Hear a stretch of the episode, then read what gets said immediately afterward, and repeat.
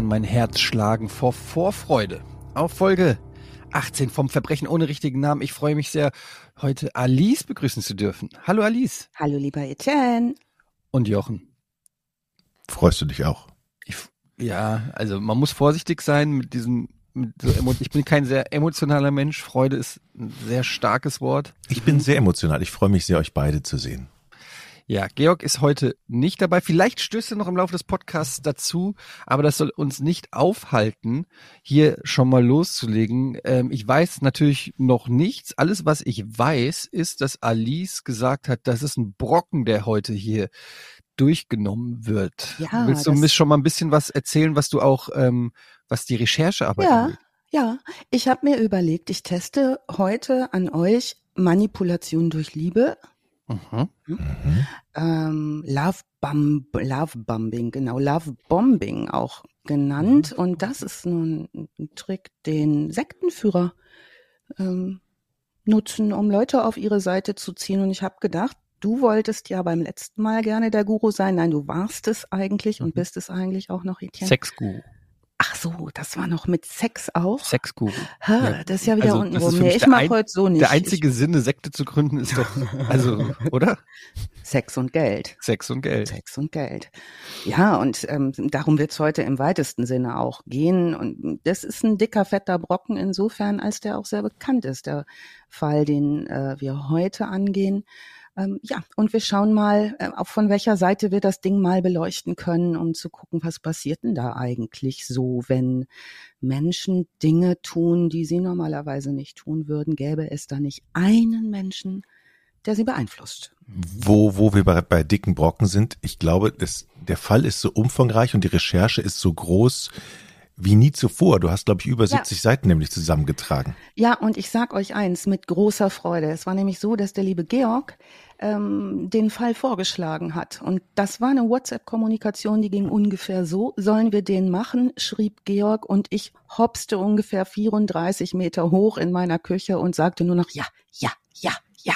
Ja, das heißt, ja, du kanntest ja. das schon. Also ja, du, ich kannte als, den als Georg schon. gesagt hat, um wen es geht, da mhm. wusstest du schon da wusste ich schon, äh, dass äh, da habe ich richtig Bock drauf. Wird ziemlich heikel zu gucken, wo sind denn da die Amüsierseiten, denn da mhm. äh, gibt's eine Menge, äh, eine Menge, Menge Opfer. Und es ist vielleicht gut heute vorwegzuschicken, dass uns natürlich wie stets fern liegt, äh, Opfer äh, von Verbrechen in irgendeiner Form ins Lächerliche zu, zu ziehen. Das ist nicht unser Ansinnen. Wir werden uns über äh, Täter wie gehabt gerne lustig machen. Ja, die haben es verdient. Und, Aber auch ähm, nur die, die gefangen sind oder ja, schon tot. Also genau. Also nicht die, die dann bei uns an die Tür klopfen und sagen, übrigens, ne, äh, ich bin hier frisch aus Kopenhagen angereist. Ich diesen und, Podcast gehört. Genau. Äh, ich wollte genau. mal was klarstellen. Ich möchte noch mal eine Frage stellen. Wenn du von 72 Seiten Recherche ja. sprichst, sind das 72 Seiten, die du gelesen hast oder die du handschriftlich aufgeschrieben hast? Sowohl als auch. Also ich habe das jetzt diesmal kombiniert und ähm, habe, glaube ich, gestern euch schon mal meinen Küchentisch als Bild in WhatsApp WhatsApp Chat geschickt. Da war ich dann so, habe ich gedacht, wenn ich jetzt gleichzeitig noch einen Podcast darüber und eine Doku dazu sehen und das Schreiben plus das alles nochmal äh, am Telefon besprechen mit einer Frau, die ich kenne, die mit dem Fall sehr stark gearbeitet hat. Das wäre super, wenn das gleichzeitig ginge, plus dann Bier trinken. Da schrieb mir der liebe Jochen zurück, lieber Jochen, du schriebst, telefonieren und Bier trinken geht gleichzeitig. Mhm. Damit kann man anfangen.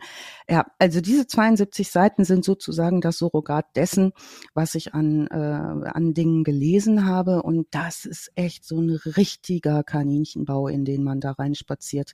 Also Alice im Wunder, Wunderland, äh, ganz, ganz tief drin in den Geschehnissen.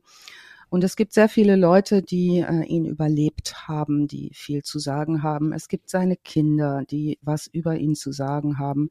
Es wird politisch diskutiert und wir haben heute das zweifelhafte Vergnügen, Jim Jones kennenzulernen. Wer ihn noch nicht kennen sollte, da steigen wir heute. Ist aber kein Künstlername ähm, jetzt, oder? Nee, ich kenne einen Rapper, der so heißt. So. Hm, genau. Guten Tag, ich bin Jim Jones, nee, ist klar. Mhm. Ah ja, genau, richtig, Herr Jones. Was können wir für Sie tun? Wegdreh. JJ. Mhm. Nee, James Warren, Jim Jones, genannt Jim, äh, wurde geboren am 13. Mai 31 in Crete in Indiana in den USA. Und ähm, wer sich ein bisschen mit Indiana auskennt, weiß, dass das jetzt deutlich ländlich ist, deutlich konservativ, deutlich religiös geprägt. Ähm, zumal er da in der ganz, ganz ländlichen Gegend aufwuchs, und zwar in dem Bauerndorf Lynn. Ähm, Jim Jones äh, wächst auf mit seiner Schwester gemeinsam in sehr, sehr ärmlichen Verhältnissen. Also dieses Lynn, stellt euch mal vor, wenn ihr so Bilder aus äh, dem Indiana äh, euch vorstellt. Fläche, Fläche, Fläche, Fläche, Fläche, Haus. Viel, viel, viel Fläche, mini, mini Dörfer. Also da äh, ist da nichts gibt's keinen los. Nachbarschaftsstreit. Mein Kind wird sagen, da willst du nicht tot überm Gartenzaun hängen. Ne? Ich habe irgendwann mal meinem Kind gesagt, ich würde so gern mal in den Vorort von Berlin ziehen. Da hat sich zwei Wohnungen angeguckt und hat gesagt, da war es neun. Mama, hier will ich nicht tot überm Gartenzaun hängen. Ähm, und da sah es aber noch äh, vergleichsweise belebt aus. Also dieses Lin muss man schon sagen, ist besonders zu der Zeit, in der er geboren wird und aufwächst, wirklich, wirklich, da ist nichts los. Und wo nichts los ist, denken die Leute sicher auch gerne ihre eigenen Sachen aus. Und auch heute werden wir es wieder zu tun haben mit Nachbarschaft. Die Nachbarn haben später dann auch wieder immer irgendwelche Sachen schon vorher gewusst. Das kennen wir ja schon, das Spiel. Sein Vater ist ein einigermaßen gescheiterter Mensch, äh, James Thurman Jones, der ist äh, Verwundeter des Ersten Weltkriegs und äh, Opfer geworden eines Senfgasangriffs und trägt seitdem ein schweres Lungenleiden spazieren, macht das ihn lebenslang arbeitsunfähig macht. Eigentlich ein großer, starker Mann. Wenn man Bilder von ihm sieht, Aufnahmen, wie er da mit seiner Familie sitzt, denkt man, wow, was für ein äh, Arbeitertyp. Ähm, tatsächlich nicht besonders verwertbar. Seine Mutter Linetta äh, ist Fabrik- und Gelegenheitsarbeiterin. Ähm, und was sie so ausmacht, ist, dass sie sich und ihre Familie sehr von dieser ohnehin kleinstädtischen Gemeinschaft abschottet. Das heißt, die ne, hat da diesen lungenleidenden Mann, die hat die Schwester vom Jim, die hat den kleinen Jim und ähm, muss die Familie auch ernähren. Ähm, es wird später gesagt, sie hätte angeblich den Traum, einen Traum gehabt, in dem ihre verstorbene Mutter ihr etwas prophezeit, bevor sie Jim zur Welt bringt. Und zwar äh, prophezeit ihre verstorbene Mutter ihr im Traum, sie würde einen Sohn gebären, der alles Unrecht der Welt zurechtrückt. Mhm. Kommt euch das bekannt vor? Das ist der liebe, der liebe Gott. Ja. Mhm. Ja, also Jesus. Jesus. Jesus is coming und es ist so ein bisschen wie, wir diskutierten das in der Familie auch Weihnachten immer wieder stark und ähm, immer so wieder diese Frage, wie lief das nochmal mit Josef und Maria und dem Engel, der da kam? Und was hat Maria eigentlich wirklich gemacht? Ne? Oder ist das vielleicht cool zu sagen, ja, ist mir jemand im Traum erschienen und plötzlich war ich schwanger? Hm, also kommt uns irgendwie bekannt vor und es wird auch im weitesten Sinne heute immer wieder um solche religiösen Bezüge gehen. Also, sie ist nach der Geburt ihres Sohnes Jim überzeugt davon, dass ihr Sohn ein Messias sein wird. Die haben insgesamt nicht viel Glück in dieser Familie. Es gibt ein beinahe Unglück mit einem Zug, längere Geschichte. Ähm, aber nach diesem Unglück kommt der kleine Jim so sehr er auch als Messias erwartet wird von seiner Mutter, so wenig kümmert sie sich irgendwie um ihn. Der ist viel sich selbst überlassen. Ähm, und danach, nach diesem beinahe Zugunglück, nimmt eine Nachbarin, die heißt Myrtle Kennedy, ihn unter ihre Fittiche. Sie wird sowas wie eine Ersatzmutter für ihn. Und was jetzt passiert, ist, dass sie das Kind Jim äh, in den fundamentalistischen Glauben der Kirche der Nazarener einführt. Wir haben ja in diesen ländlichen Gebieten viel diese evangelikalen, freikirchlichen ähm, Abspaltungen der ähm, christlichen Kirchen, die teilweise sehr, sehr isoliert arbeiten. Sagt euch das was, die Kirche der Nazarener? Schon mal nee. gehört? Also das Null. ist jetzt so das erste, ne, wo er ähm, in Kontakt mit solchen kirchlichen Organisationen kommt, die kommen aus der Glaubensrichtung des Methodismus. Also Methodisten sagen euch wahrscheinlich eher was. Mhm. Ähm, ne, also die Methodistenkirchen, da- wir haben zum Beispiel, hier gibt's so, auch in Deutschland gibt's da solche, äh, solche Ableger. Oder die Nazarener, eine Ableger von denen haben wir hier in Lichtenrade auch eine Gemeinde in Berlin. Ist in 20 Gemeinden in Deutschland gibt's da. In Amerika ähm, sind die Freikirche methodistischer Tradition und ist der Heiligungsbewegung Das zuzurechnen. ist die Das heißt, drittgrößte in Amerika. ja, und die Methodisten machen diese sehr, sehr einpeitschenden Gottesdienste. Vielleicht ist euch das Ah, ja, ja, eher ein Begriff, wenn ihr diese Bilder habt von Leuten, die aufstehen und singen und klatschen und vorne steht in der Regel ein sehr charismatischer Prediger, Mhm. der richtig Gas gibt. Ne?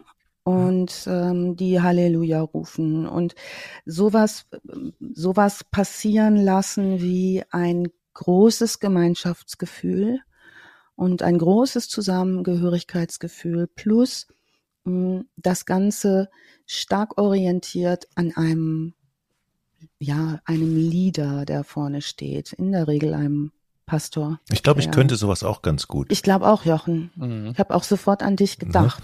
Mhm. Da vorne stehen, Halleluja singen, die Leute zum Ja. Tanzen und Glauben animieren. Das ist, glaube ich, meine Sache. Mhm. Fänd, Ich- würde mir ich gefallen. auch. Ja. Naja, ähm, es geht immer um sowas wie auch Bekehrung. Das heißt, die Nazarener sind auch gehalten ähm, äh, zu missionieren, so wie die meisten freikirchlichen Bewegungen. Also jedes Gemeindemitglied hat immer den Auftrag, dann, ne, das weiter zu verteilen, ähm, was sie da lernen. Berühmte Mitglieder der Nazarener sind zum Beispiel ist zum Beispiel ähm, äh, Wycliffe Jean, der Musiker. Wycliffe. Verzeihung. Was hat ihr nochmal für ein Lied gesungen? Der, der Sing war mal bei vor. den Fujis. Ach so. Uh, la, la, la. Aber war der nicht vorher solo?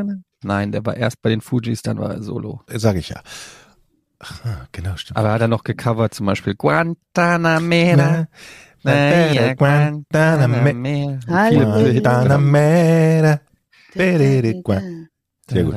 Wycliffe Jean. Okay. Der war dabei.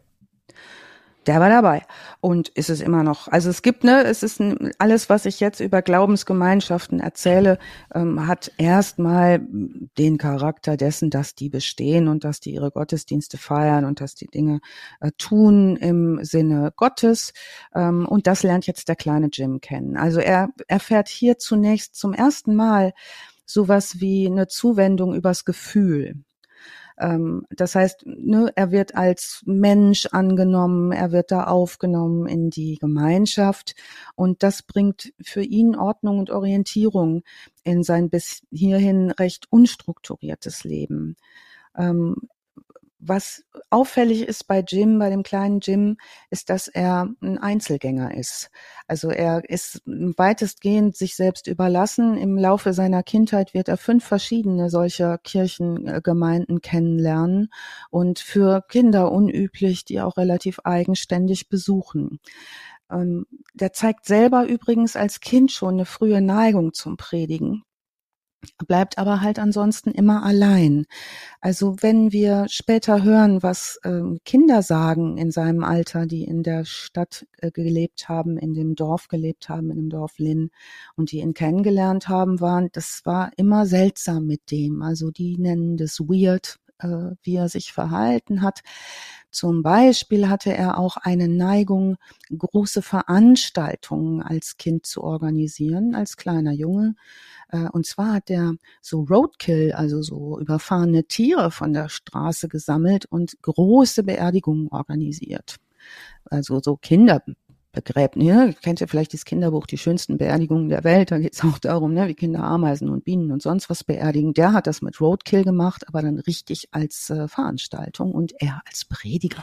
Ich habe gestern übrigens zum allerersten Mal in meinem ganzen Leben einen Spatz überfahren. Oh. Ich habe immer noch schlechtes Gewissen. Es war so ein Vogelschwarm, der plötzlich über die Straße Das ist, flog. Das ist wirklich True Crime. Da kann man mal wirklich, da sind wir nicht mehr im Bereich von, es war einmal, sondern haben wir den Täter live Ja. am Mikrofon, Herr Dominikus. Wie Jochen, fühlt man sich als Mörder?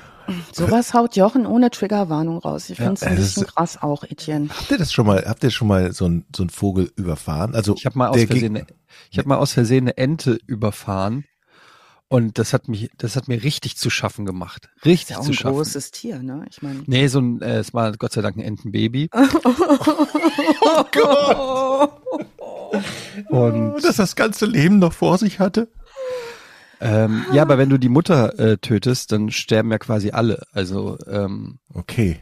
Insofern, nee, aber das weiß ich noch. Das war wirklich, äh, das, da war ich noch relativ wieder 19, 20 oder so. Aber man allein daran merkt man, wie lange ich mich daran noch erinnere. Das war ein, war kein schönes Erlebnis. Ja, und ich hatte, ich habe noch diesen dumpfen Aufprall auf, an der Windschutzscheibe. Der ist dann praktisch gegen das Auto ist gegen den geflogen und dann flog der Spatz meilenweit ins Gebüsch und man fährt ja weiter und dann kriegt man erstmal oh, so ein schlechtes Gewissen und Schock und Hoffentlich Gut. war das so ein Kampfspatz und wir denken uns ich jetzt glaub, der aus, lebt der weiter. hat das überlebt und ja. gesagt, Alter, der hat sich einmal geschüttelt.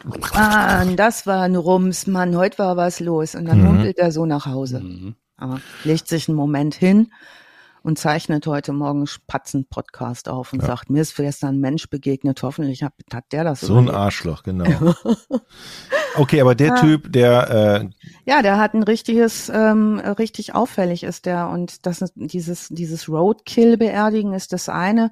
Vermuten, andere vermuten aber auch, dass es gar nicht immer so Roadkill ist, also so zufällig überfahrene Tiere, sondern es wird auch vermutet später, dass er äh, Tiere um die Ecke gebracht hat, um noch mehr Beerdigungen und solche Veranstaltungen mit Predigt Konflikten und so weiter als Kind organisieren äh, zu können. Also seine Kindheitsfreundin zum Beispiel Phyllis Zimmermann heißt die, ähm, die sagte, in diesem Dorf ist die allergrößte Aufgabe, wie man es so aus Dörfern kennt, dass man hineinpasst in die Gemeinschaft. Ne? Und das gelingt, wenn man hineingeboren wird, in aller Regel ja ganz gut. Und diese erste und wichtigste Aufgabe klappt bei Jim deutlich nicht. Also sie sagt, der war auf der verrückten Seite, der genoss es vor allen Dingen auch dramatisch zu sein. Also diese dramatischen Beerdigungsinszenierungen oder auch dramatische Predigten. Nun war ja nun seine Kindheit, ne, 31 geboren, äh, äh, mitten im Zweiten Weltkrieg fand die statt. Und wie die Kinder so sind, die spielen Krieg. Ne? Also meine Mutter erzählt das auch immer. Ähm, wenn sie mit den Nachbarjungs gespielt hat, dann spielten die Krieg. Und zum Schluss spielten die Mädchen alle alleine, weil die Jungs hatten sie ja alle in den Krieg geschickt. Das war meine Mutter, das war immer praktisch. Dann waren wir die Jungs los, die mussten dann halt alle in den Krieg und wir haben dann was anderes gespielt. Das machen Kinder so. Und die Kinder dort spielen auch Krieg. Und natürlich, kann man sich vorstellen, Indianer, ne, Zweiter Weltkrieg, USA, jeder der da als kleines Kind Soldat spielt und Angriffe und so, äh, gehört auf die gute Seite. Die spielen die Alliierten. Ne? Die spielen natürlich US-Soldaten, die heldenhaft gegen den Nationalsozialismus unterwegs sind, ähm, bis auf einen. Jim äh, findet vor allen Dingen in solchen Spielen toll, ähm, Adolf Hitler nachzumachen. Den hat er gesehen im äh, Fernsehen offenbar. Also den faszinieren diese Hitlerreden bei Kinderspielen, ist er enorm kontrollierend. Und ähm, was die ähm, Phyllis Zimmermann sagt, ist, ich wusste nicht genau, warum der das tat. Ob der das zu seiner eigenen Freude gemacht hat oder ob der das gemacht hat, um andere zu erschrecken. Naja, alle fahren Rad und alle gehen spielen und alle spielen irgendwie so Kindersachen, bis auf Jim. Der geht in fünf verschiedene Kirchen, sieht Prediger, und vor allen Dingen auch so Prediger, die von Ort zu Ort ziehen, ähm, mit dramatischen wiederum Inszenierungen, ähm, wie stellt euch vor, diese Gottesdienste, wo richtig was los ist, wo aufgesprungen wird, wo Heilungen geschehen, wo Leute in Zungen reden, wo solche Hysteriephänomene auch passieren, dass ein Prediger die Menge so aufpeitscht, dass da Leute sich im, äh, auf den Gang schmeißen. Es gibt Zusammenbrüche. Also das findet er richtig, richtig super ähm, was da geboten ist und äh, studiert das äh, sehr ausführlich. Er wird später, ähm, nachdem er diese mindestens fünf Kirchen als Kind kennengelernt hat, unterschiedlicher Couleur, seine Heimat bei der Pfingstbewegung finden. Pfingstbewegung ist wahrscheinlich den allermeisten ein eher ein Begriff als diese Nazarener, wo er angefangen hat. Ähm, das ist wirklich eine weltweite christliche Bewegung äh, der Freikirchen, die ähm, auch in deren Lehre auch das Werk des Heiligen Geistes eine zentrale Bedeutung hat und auch bei der Glaubenspraxis.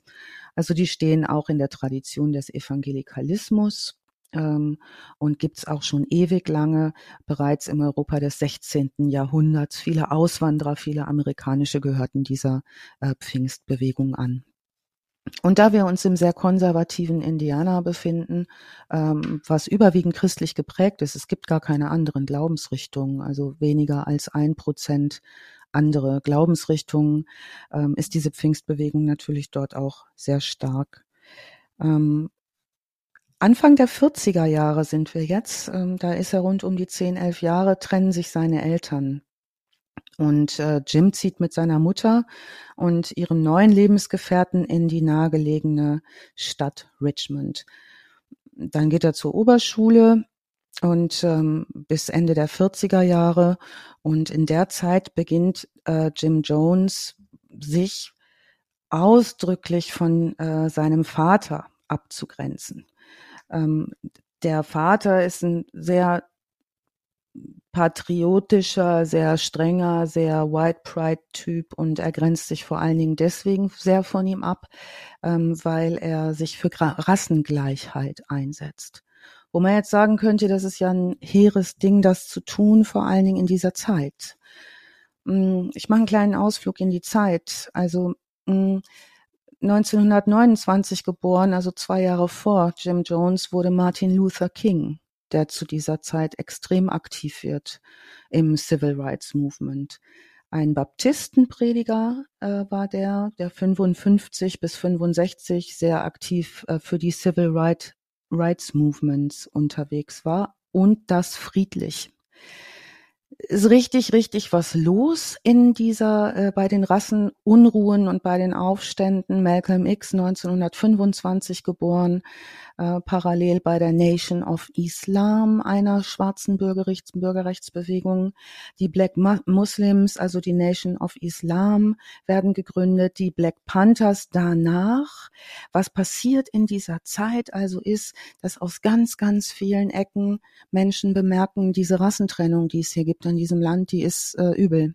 Da müssen wir was gegen tun. Und das findet auch Jim Jones, also eigentlich sehr ehrenhaft und ähm, setzt sich sehr, sehr für Rassengleichheit ein, was seinen Vater zur Weißglut treibt. Also er schließt sich sozusagen in, äh, in den 48er Jahren äh, dieser Rassengleichheitsbewegung an, ähm, eigentlich auch in Protest gegen seinen eigenen Vater. Der Junge ist da 17 Jahre alt, also auch ein klassisches Alter, wo Abgrenzung von den eigenen Eltern stattfindet, in dem Fall extrem.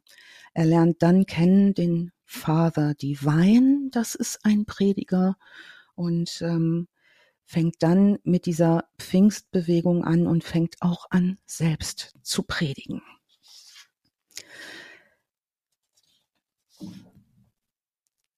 Er versucht auch ähm, sowas wie eine Universitätsausbildung, die bricht er nach kurzer Zeit ab und äh, beginnt dann als Pfleger auch in einem Krankenhaus zu arbeiten parallel. Da lernt er Marceline Baldwin kennen. Das ist eine Krankenschwester, die ist vier Jahre älter als er und die heiratet er 1949, also auch recht jung. Äh, später sagt ähm, ein damaliger Zimmernachbar aus diesem Krankenschwesternwohnheim, äh, Marceline hätte so eine Art Mutterrolle für Jones übernommen. Also dies läuft jetzt parallel, dass er seine Frau kennenlernt ähm, und diesen charismatischen schwarzen Prediger Father Divine. Wenn ihr Father Divine mal googelt, wir stellen wie immer ganz, ganz viel tolles Material in die Shownotes. Da kann man den auch sehen. Ähm, in dem findet jetzt Jones parallel äh, eine Vaterfigur, eine Vorbildfunktion und da geht es wirklich um die ganz, ganz großen Themen. Ähm, in den 50er Jahren, also 1950, ein Jahr nach seiner Hochzeit, ziehen Jones und seine Frau nach Indiana, Indianapolis also in eine größere Stadt, in die Hauptstadt. Er äh, ist gar nicht richtig ausgebildet, ne? Universitätsausbildung haben wir gehört, hat er abgebrochen. Der ist auch nicht geweiht irgendwie als Priester oder Pfarrer, aber er übernimmt dort ähm, eine Pfarrstelle in einer methodistischen Gemeinde. Er vertritt dort als Prediger liberale Ansichten über Bürgerrechte und engagiert sich total aktiv für die Rassenintegration. Das macht er so intensiv in einer Umgebung, die deutlich nicht für Rassengleichheit ist, dass äh, ihm sogar äh, ähm, Gegner tote Tiere vor die Tür legen und ihn bedrohen. Also er macht es ähm, ähm, im großen Widerstand gegen die Konservativen auch innerhalb der Kirche. Er wird also angefeindet dort innerhalb der Kirche und jetzt müssen wir dazu sagen, in diesen Kirchen sind auch sehr, sehr viele schwarze Menschen, die da in die Gemeinde gehen. Und das sind schwarze Menschen, die ihm zuhören. Er predigt über Freiheit, er predigt über Liebe, er predigt über Gleichheit. Und er schafft es durch seine sehr charismatische Art, ähm, vor allen Dingen auch die schwarzen Gemeindemitglieder äh, auf seine Seite zu bekommen. Wir erinnern uns, parallel äh, werden die ähm, werden die Civil Rights Movements gegründet und es ist sowieso viel Bewegung im Land. Nur wird er angefeindet von seiner Gemeinde und ähm, das äh, geht über viele Jahre, dass er angefeindet wird. Deshalb ähm, gründet er eine eigene Kirche, später wird man sagen eine Sekte, und zwar am 4. April 1955. Äh, er nennt seine, äh, seine Kirche, seine eigene Kirche äh, Wings of Deliverance, also Flügel der Befreiung, arbeitet mit solchen Bildern wie unter anderem Heilungen, auch Heilung durch Tod, ewiges Leben, ne? also nach dem Leben kommt das, was wirklich dann erstmal schön wird, ähm, benennt die 56 um in Assembly of God Church. Also er gründet im Prinzip seine eigene Kirche. Ich meine, so eine These zu stellen, Heilung durch Tod, also was Einfaches gibt's ja nicht, ne? Nee. Also. Ja, aber du brauchst ja auch, also es müssen ja auch Leute folgen. Ne? Ja. Das ist ja die Schwierigkeit. Irgendeine These ausstellen ist nicht die Schwierigkeit, aber das so glaubwürdig zu verkaufen, dass die Leute sagen, oh ja, da mach ich mit. Wie Ja. würdest du es machen, Etienne? Ähm, als, ja, indem ich sage, ich habe, ich bin selber Zeuge gewesen. Mhm. Ach, du ich bist, war nämlich tot du bist Mhm. wiedergekommen. Ah, und ja. bin zurückgekommen, um, äh, das ist, da sind wir wieder bei diesem Jesus-Ding Mhm. und wurde zurückgeschickt, um euch sozusagen Mhm. Ins Licht zu führen. Mhm. Ja, ich äh, ganz ehrlich, äh, ich mache jetzt Quatsch, aber in Wahrheit ist es für mich, also als jemand, der selber sehr unreligiös ist, Ja. ist es für mich eh schon schwierig ähm, nachzuvollziehen, warum Menschen stark religiös sind. Also klar, ich kann verstehen, dass das manchen in, in armen Ländern oder ähm, wo, wo, wo ja die Bildung nicht so da ist oder nicht säkularisierten Ländern, dass das, dass das was ist. Aber so als normal gebildeter Mensch des 21. sind wir im 21. Jahrhundert? Ja, des 21. Jahrhunderts fällt es mir schwer, das nachzuvollziehen. Wenn man nicht ganz bewusst sagt, ja, mir gibt es halt, ich möchte an was glauben, so wie ich an die Eintracht glaube aus Frankfurt, ähm, das ist ja eine ganz bewusste Entscheidung, aber darüber hinaus finde ich es schwierig. Und wenn dann noch sowas, ja, so eine, also übernatürliche Komponente, wobei natürlich die gesamte Bibel voll mit übernatürlichen Komponenten ist, aber wenn dann sowas Neues kommt sozusagen, Mhm. ja, also dann fällt es mir schwer, wie das überhaupt funktionieren kann, dass Leute darauf reinfallen. Also, aber Mhm. es gibt's ja immer wieder und Sekten und, und neue Religion, glaube ich, weiß gar nicht, wie das ist in Amerika, aber da kann ja quasi jeder mehr oder weniger seine eigene Religion gründen. Ja. Ähm, das scheint ja wirklich ähm, gut zu laufen. Also, was weiß ich schon. Ja, wir bewegen uns tatsächlich in den Bereich der Kulte, ne? Ähm, wenn ich sage so, ich bin jetzt, ich sage jetzt mal so, ich bin jetzt eure Mutter, ne? Und zwar eure allheilende Mutter. Ich habe sowas, ah, Gott hat mir gesagt, ich bin jetzt für euch da. Wen suche ich mir dafür aus? Dann suche ich mir natürlich keinen stabilen Charakter aus, sondern ich suche mir Leute aus, die in Not sind und die was brauchen und die empfänglich sind für sowas. Und das machen Kulte und Sekten in aller Regel nicht dadurch, dass sie sagen, hier übrigens Top-Angebot, bitte kaufen Sie, ne? sondern die machen das ganz langsam und zwar zunächst mit diesem, der Technik des sogenannten Love Bombing, also mit dem, dass sich erstmal alle, die sich vorher irgendwie unwohl gefühlt haben, wahnsinnig wohlfühlen in einer Gemeinschaft, aufgehoben fühlen in einer Gemeinschaft und dann setze ich das. Aber Jochen, du hast gerade auch gesagt, du könntest es auch, ne? Wie würdest du es jetzt machen? Ich glaube durch meinen Charme. Ja. Also mehr brauche ich eigentlich nicht. Nein. Ähm, aber ich wollte noch mal zu, zu Eddie nochmal ergänzend dazu sagen. Ich bin ja auch nicht wirklich gläubig, aber ab und zu gehe ich, lässt sich nicht vermeiden, dass man in die Kirche geht. Zuletzt war ich. Wieso lässt sich das nicht vermeiden? Ne, bei der Einschulung von meiner Tochter zum Beispiel, dann ist eben, da sind die, alle Kinder morgens in die Kirche gegangen. So, dann gehst du natürlich dann mit, weil das eben zum Glück eine evangelische Kirche. So, und dann musst du aber auch dein deiner Tochter Fragen beantworten, so, wer ist denn der Gott, wer ist Jesus, so, und dann stehst du erstmal da wie so ein Trottel. Ja gut, das machen die ja dann eh im Religionsunterricht. Genau. Das ist nämlich dann auch gut, dass es das gibt, dann schiebe ich das schon mal weg und dann lernen die das da, weil ich kann es halt nicht und aber das kann man doch Kindern auch, finde ich, ganz gut erklären, dass es Menschen gibt, die sowas glauben oder so. Weiß ich nicht. Finde ich jetzt nicht so ein heikles Thema. Ja, ich habe ja, mir liegt immer auf der Zunge zu sagen, das gibt das gibt's überhaupt nicht, es ist nie bewiesen, aber das kannst du ja nicht machen. Also du musst dir ja irgendwie dann bescheißen oder die musst dir ja irgendwie Du musst ihnen ja irgendeine Geschichte erzählen. Ja, das ist zum ne? Beispiel, ne, das machen die großen Religionen damit und früher schon immer gemacht mit zum Beispiel großen Musikspektakeln. Ne? Warum war Bach so ein beliebter Kirchenmusiker? Setzt euch mal in eine Kirche und hört euch da mal Toccata an oder Fuge. Da haut's einem schon erstmal alles auseinander, weil das so beeindruckend ist vom Klang. Ähm, ne? Und damals, stellt euch vor, waren es halt auch Leute, die kein Fernsehen hatten, die nicht aufgeklärt waren, die nicht lesen konnten, etc. pp. Jetzt haben wir es hier zu tun mit einer relativ unaufgeklärten Bevölkerung in einer Zeit, die sowieso von Umbrüchen und Verselbstständigung geprägt ist. Was, ähm, was auf jeden Fall aber so ist, ist, dass dieses, so wie du gerade sagst, Jochen, ich würde das mit Charme machen, das wechselt der ab, Jim Jones. Der hat sich da viel abgeguckt von Predigern, die er sich angeschaut hat.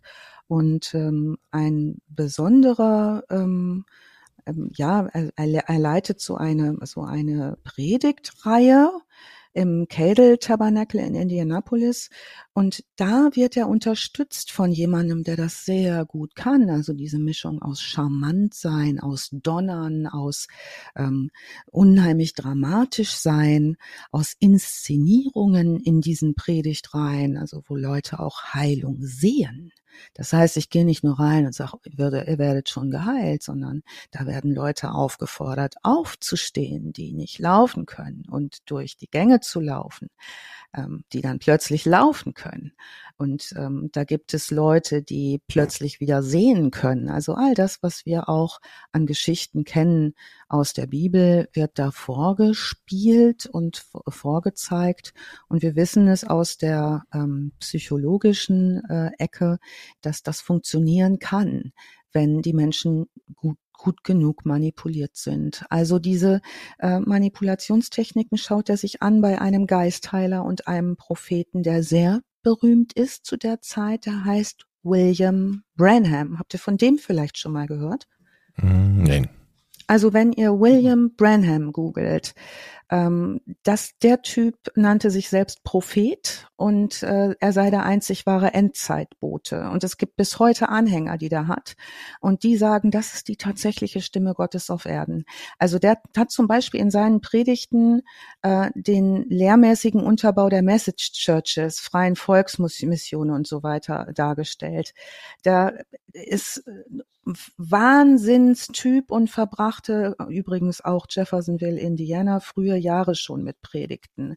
Der ähm, hat Leute angeblich geheilt, Nahtoderfahrungen selber gehabt. So Etienne, du sagst gerade, ja, ich bin gestorben, ich bin wieder da. Sowas hat er gemacht. Ne? Ähm, der hat gesagt, irgendwie er hat schwere, schwierige äh, Krankheiten überstanden. Ähm, der hat dann, der ist übrigens getauft worden von dem offiziellen Sprecher des äh, Kuckucks-Clan in Louisville. Also da haben wir auch noch so eine White Supremacy-Durchmischung mit dabei gehabt. Ähm, ja, also der Typ, da gibt's alleine 40 Seiten auf Wikipedia über den zu lesen. Das ist alles schon einiger, das ist ein eigener Fall. Ne? Und den findet also Jim Jones ganz, ganz klasse und lernt von dem. Alice, ich habe mal eine Zwischenfrage. Wir bewegen uns ja immer, wir sind ja immer noch auf dem Land, ne?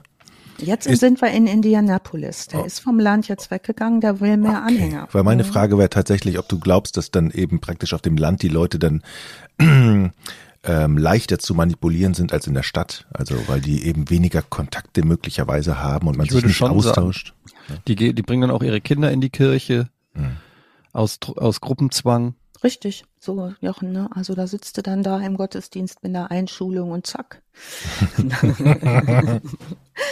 ja, äh, Scherz beiseite hätte ich jetzt fast gesagt, nee, lieber nicht. Also der ist aus dieser Community ja schon jetzt länger draußen, ist in Indianapolis, ähm, wird zu, da zum Helden der schwarzen Community, muss man sagen. Also predigt Gleichheit, predigt Liebe vor allen Dingen auch. Also macht dieses Love-Bombing auch mit den Leuten. Und das sind ja Leute, die nicht viel Rechte haben, also die sich dort auch erstmals gehört fühlen. Parallel läuft diese Freiheitsbewegung äh, sowieso. Martin Luther King ist ein Thema, Malcolm X ist ein Thema. Ähm, ne, die Rassentrennung wird ja erst Juli 1964 aufgehoben. Also wir sind in zehn Jahre vor der Aufhebung der Rassentrennung erst. Und da gibt's besonders viel Bedarf und vor allen Dingen auch viele arme Leute. Also er wird zum Helden dieser schwarzen Community in Indianapolis, seiner eigenen Kirche, und er will mehr Macht. Er will mehr Leute ansprechen und äh, nutzt dazu die Skills, die er ähm, von William Branham sich abguckt, diesem Prediger, der sagt, er sei der Messias Nummer zwei und als Prophet anzusehen, als Prophet des Herrn, als Stimme des Herrn, an ihm seien Wunder vollbracht, er sei wieder auferstanden und so weiter. Also 56 eröffnet Jim Jones seine eigene Kirche in Indianapolis und zwar den People's Temple, übersetzt den Volkstempel, was auch schon sagt, ne, hier kommen die einfachen Leute hin. Und zwar sagt er, hier kommen alle hin, das ist ein Ort für alle, das ist ein Ort für Schwarze, das ist ein Ort für Weiße, das ist einer für große, kleine, dicke, dünne, kranke, für alle, alle, alle können hier hinkommen. Und ähm, sein Traum, den er immer wieder predigt, ist eine vollkommene Harmonie unter den Rassen innerhalb einer utopischen Gemeinschaft ohne Hass und ohne Gewalt. Und das erleben die zu der Zeit deutlich viel. Hass und Gewalt ist äh, allgegenwärtig in den Metropolen. Ähm, und sein, die Gründung seiner eigenen Kirche, die ja möglich ist dort, ähm, bedeutet jetzt auch, dass er alleine bestimmt, wie und was Inhalte dieser Predigten sind und wo er seine Schwerpunkte legt. Er ist also noch in Indianapolis und ähm, diese People's Temple, wir sind jetzt im Jahr 56, seine Theologie ist höchst synkretisch. Das bedeutet, der nutzt alle Ideologien, die er bisher kennengelernt hat. Die Pfingstbewegung, er haut Karl Marx mit rein, diesen Father Divine und seine Theorien von, der, der zitiert Josef Stalin, der zitiert Mahatma Gandhi, der nimmt Martin Luther King mit in seine Predigten und, ähm, und auch Fidel Castro. Also der nimmt alles, was in irgendeiner Form ähm, sehr, sehr äh, neu ist oder sehr revolutionär oder sehr monotheistisch, hätte ich fast gesagt, mischt er und ähm, mischt sozusagen Sozialismus und christlichen Erlösungsglauben. Das spricht jetzt vor allem benachteiligte, bedürftige und desorientierte Menschen an. Was er jetzt auch tut, ist, dass er ähm, seine Anschauung über Rassenintegration untermauert, indem er sieben Kinder unterschiedlicher Herkunft adoptiert. Ähm, er entwickelt auch Mythen über sich selbst. Er Sieben, habe ich das ja, richtig sieben gehört? Kinder, also Aber asiatischer Abstammung, äh, schwarze Kinder. Wie war das denn? Kann man da mal, also soweit ich das weiß, ist es ja gar nicht so einfach heutzutage ein Kind zu adoptieren. Da ist ja viel Papierkram nötig und Gutachten und weiß ich nicht was alles. Hm. Ähm, du wirst jetzt wahrscheinlich auch kein Experte sein in Sachen äh, Adoptionsgesetze vor 60 Jahren oder so. Aber also sieben Kinder, kommt da keiner und guckt mal, ja, sie haben ja schon sechs, wollen wir nicht erstmal gucken, wie das da läuft oder so? Also kann man da einfach, ist das, kann man die einfach shoppen? Oder? Anscheinend. Also es ist wohl so, dass da natürlich der Bedarf auch sehr groß ist, ne? Also dass es viele Kinder in Not gibt, die eine Familie suchen. Dass er aber, was er aber auch zeigt, er ist ein hoch angesehener Mann zu der Zeit. Ne? Also der hat, ähm, der hat eigene, einen eigenen Sohn schon und er hat eine Frau, die eine sehr gütige Frau ist und dies ist hoch akzeptiert, was er da tut. Also der, der hat hohes Ansehen äh, in der Gemeinde als aktiver äh, Prediger und äh, sie, diese eigene Kirche ist zu diesem Zeitpunkt noch nichts, was wirklich Unruhe verbreitet, sondern im Gegenteil. Der hat sogar ähm, wirklich so hohen Zulauf, dass er sagt, so, jetzt möchte ich gerne noch mehr Menschen an mich binden und ähm, fängt schon so an, in die Richtung zu gehen, dass man später, wie immer, später weiß man es immer besser, merkt, hui, das war aber schon knalle verrückt. Der erzählt zum Beispiel auch, weil er ganz schwarze Haare hat, äh, seine Mutter sei Indianerin gewesen. Also ne, er, er selbst sei auch ähm, deswegen an Rassenintegration äh, so interessiert. Nun, ähm, 64 wird er offiziell geweiht als Pfarrer und ähm, wird dort auch ähm, vom Bürgermeister in Indianapolis zum Leiter der dortigen Menschenrechtskommission ernannt. Also Etienne, da kannst du dir vorstellen, wie akzeptiert dieser Mann ist. Und da ist, klar, gibt dem die Kinder. Besser können die gar nicht aufgehoben sein. Die Kinder, die ihn später überlebt haben sollen, sagen auch, sie hätten sich keine schönere Kindheit vorstellen können. Tatsächlich macht er gute Sachen. Ja, was parallel allerdings passiert zu dieser Bürgerrechtsbewegung, ähm, zu dieser äh, Kirchengründung, ist seine Selbstidealisierung. Er erwartet von seinen Anhängern, und das ist ein schleichender Prozess, absolute Loyalität. Und da haben wir eins der Merkmale, die Sekten ausmachen. Ähm, er wird tatsächlich ähm, in Indianapolis nicht so richtig froh mit dem, was ihm da äh, reicht ihm nicht, ne, die Anhänger. Ähm, er möchte nach Kalifornien gehen. Und ähm, Kalifornien ist da nun wirklich im Gegensatz zu Indianapolis ein absolutes Freiheitsgebiet. Indianapolis schwer republikanisch geprägt, Kalifornien, ne, San Francisco, die Ecke schon sehr, sehr liberal. Dort ähm, gründet er in Kalifornien ähm, den People's Temple und nimmt Leute mit. Also nimmt Gemeindemitglieder ziehen mit ihm um. Da werden Häuser organisiert im Red Valley für die Leute. Der baut den richtigen, so eine Art Dorf auf. Dazu gehört natürlich auch, dass das, was die haben, an Geld ihm geben. Ne? Logo, so, die brauchen ja nichts mehr, die sind ja jetzt Teil seiner Gemeinde und unter seiner Obhut in dieser großen Familie. Äh, die gehen übrigens mit, weil er ihnen erzählt, und wir sind ja parallel in dieser Zeit, in der Zeit der Atomtests, der macht so Atomtest-Armageddon-Szenarien auf in seinen Predigten und sagt seinen Leuten in der Gemeinde, jeder in Indianapolis, jeder in Indiana wird sterben. Also ihr, ihr werdet alle sterben, wenn ihr nicht mit mir geht, weil die hier diese Atomgeschichten nicht im Griff haben. Und ähm, die Regierung ist gegen uns. Die Regierung ist gegen die schwarzen Leute. Die Regierung ist gegen Rassengleichheit. Die Regierung wird versuchen, euch umzubringen. Deshalb gibt es diese Atomtests. Wir gehen mal nach Kalifornien. Das erinnert mich irgendwie so an die Querdenkerbewegung. So leicht, leichte Parallelen sehe ich da. Ähm, ja. ja, und ähm, was er also jetzt tut, ist, dass er nach Los Angeles geht 1963 und dort hoch, hoch erfolgreich ähm, arbeitet, auch dort hoch akzeptiert.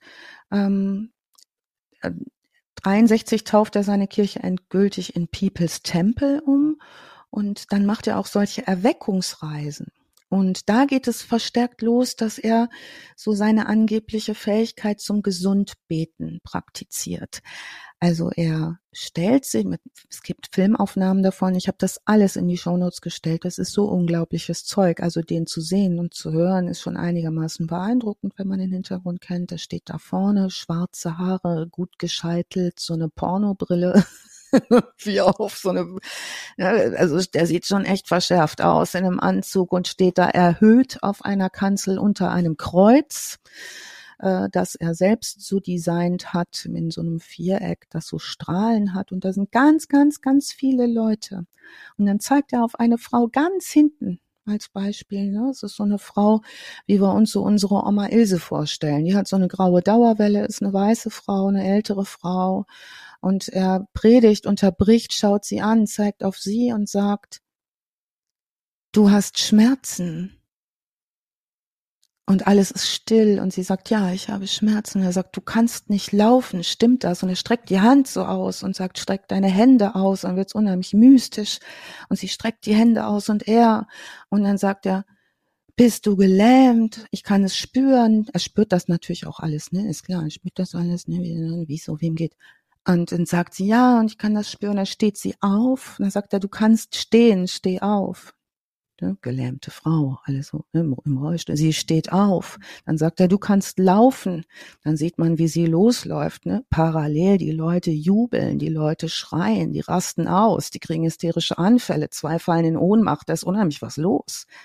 Und dann läuft diese gelähmte Frau zunächst sehr wackelig und dann sehr forsch, läuft sie den Gang auf ihn zu und darf ihn dann berühren und ist fortan geheilt. Also solche Dinge zieht er durch. Später werden wir äh, wissen, das war seine Sekretärin und die war schon immer bei bester Gesundheit und kann ganz hervorragend laufen. Also die hat er sich da hingesetzt, um das einmal vorzumachen. Sowas tut er. Äh, gesund beten, Vorführungen und teilweise äh, sagen die Leute einfach auch, ja, mir geht's besser, wenn ich dich berührt habe. Ne? Also das ist ein psychologischer Effekt. Wenn ich meine Perspektive wechsle, dann merke ich halt auch meinen Schnupfen nicht mehr so oder meine Kopfschmerzen oder so. Das kann tatsächlich auch passieren im Kleinen. Ja, gut. Er zieht also jetzt nach Redwood Valley, das ist ähm, 65. In innerhalb kürzester Zeit wächst die Anzahl seiner Anhänger dort auf das Doppelte. Und jetzt, Etienne, wird's noch besser. Nicht nur, dass der so viele Kinder adoptieren darf. Ne? Und nicht, dass der so wahnsinnig, nur, dass der so wahnsinnig angesehen wird. Der ist sehr sozial aktiv. Also der ähm, spendet unheimlich viel Geld für Kinder, Krankenhäuser, diese ganzen Sozialgeschichten unterstützt er bis zum Abwinken und gewinnt in der Folge in San Francisco und Umgebung dermaßen an Einfluss, dass er 67 zum Mitglied und Sprecher des Bezirksschwurgerichts der County Grand Jury berufen wird. Okay, Moment. Also, das ist ja krass. Das heißt, wenn ich richtig viel Geld, also ich kann mich im Prinzip ins Gericht einkaufen. Ja, du kannst dich zumindest, kannst du dich so ehrenhaft, kannst du so ehrenhaft dich verhalten auf so vielen Gebieten, dass deine, deine Reputation danach ist. Und vielleicht kennt ihr es von früher von zu Hause noch, von den Älteren. Der Arzt und der Pastor, ne? Das waren die, wo man alles sehr ehr, ehrfürchtig war. Also mhm. wenn bei meiner, meiner Oma damals der Pastor zu Besuch kam, der kriegte immer was zu essen. Das, was der sagte, war richtig. Genau das Gleiche auch beim Hausarzt. Genau, also das, das was der sagte, war auch immer richtig. Ne? Es genau. bestand auch nie Zweifel, nie. dass jemand in so einer Funktion Unrecht haben könnte oder mhm. ähm, der war eigentlich immer mit, der war eigentlich immer gut. Auf ja. der richtigen Seite. Genau. Und meine Oma, die kriegte auch, wenn der Pastor kam, die wurde so ganz, die wurde so ganz anders als sonst. Die war dann so heilig und dann kam mhm. mein Opa, der war ein bisschen sachlicher, ne? Der sagte dann immer, sag mal, ist dir eigentlich schon mal aufgefallen, dass der immer zum Mittagessen kommt? Und meine Oma, die hat immer, ne, also da war immer der Hütte voll. Da waren immer zwölf, dreizehn Leute. In Feiern waren sowieso unheimlich, ne, Zelte, die nur noch Teller und Schnittchen, aber die hatten einen Bauernhof. Aber die, ähm, wenn der Pastor kam, wurde aufgetafelt. Das ist, glaube ich, so ein Klischee, ne? Das gibt's ja sogar in, ja. Äh, wenn ihr die Sopranos geguckt habt, da gibt's ja. ja auch den, den Priester, der immer zur Familie kommt und äh, immer eingeladen wird zum Essen. Ich weiß ja, ja gibt's eine Folge, äh, da kommt er und er hat dann ähm, Frau Soprano nichts gemacht und es ist so lustig, weil er so richtig, du siehst richtig, wie enttäuscht er ist ja. und dann auch sagt, ne, er hat da noch einen anderen Termin, er müsste richtig. jetzt dann auch wieder gehen. Also er hatte gar kein Interesse an den Zwischenmenschen. Er wollte nur gucken, ob es was kurz zu essen gibt. Ähm, ja, es scheint ein, scheint was dran zu sein. Ja. Und ähm, da könnten wir jetzt viele Geschichten auspacken von unseren Omas. Ich mache mal weiter mit dem Vogel, der jetzt das schafft, hier Jim Jones äh, zum Sprecher des Bezirksschwurgerichts zu äh, werden. Also Ende der 60er Jahre sind wir jetzt und seine Anhängerschaft wird jetzt bis auf so um die 400 Personen geschätzt, also ordentlich. Also in San Francisco gewinnt die Sekte Zulauf auch weil sie im Zentrum im Fillmore-Bezirk äh, ist. Das ist ein äh, Ghetto. Also er macht sowas wie kostenlose Gesundheitstests. Ne? Amerika ist ja immer schon dafür auch bekannt gewesen, dass die Gesundheitsversorgung ähm, nicht besonders gut ist. Das heißt, ich zahle einfach alles selber, was in Behandlungsrichtung geht, wenn ich mir keine äh, Krankenversicherung leisten kann. Kinderbetreuung bietet er an. Also der rekrutiert seine, Jung, äh, seine Jünger, und das muss man jetzt schon so sagen, aus Outcasts der Gesellschaft, aus unzufriedenen Leuten, entwurzelten Leuten, aus Versehrten auch. Ne? Wir haben es ja auch mit der Nachkriegszeit zu tun, dann kommt irgendwann auch Vietnam noch dazu. Also alles aus Menschen, denen er aufgrund auch seiner eigenen Lebensgeschichte nahesteht.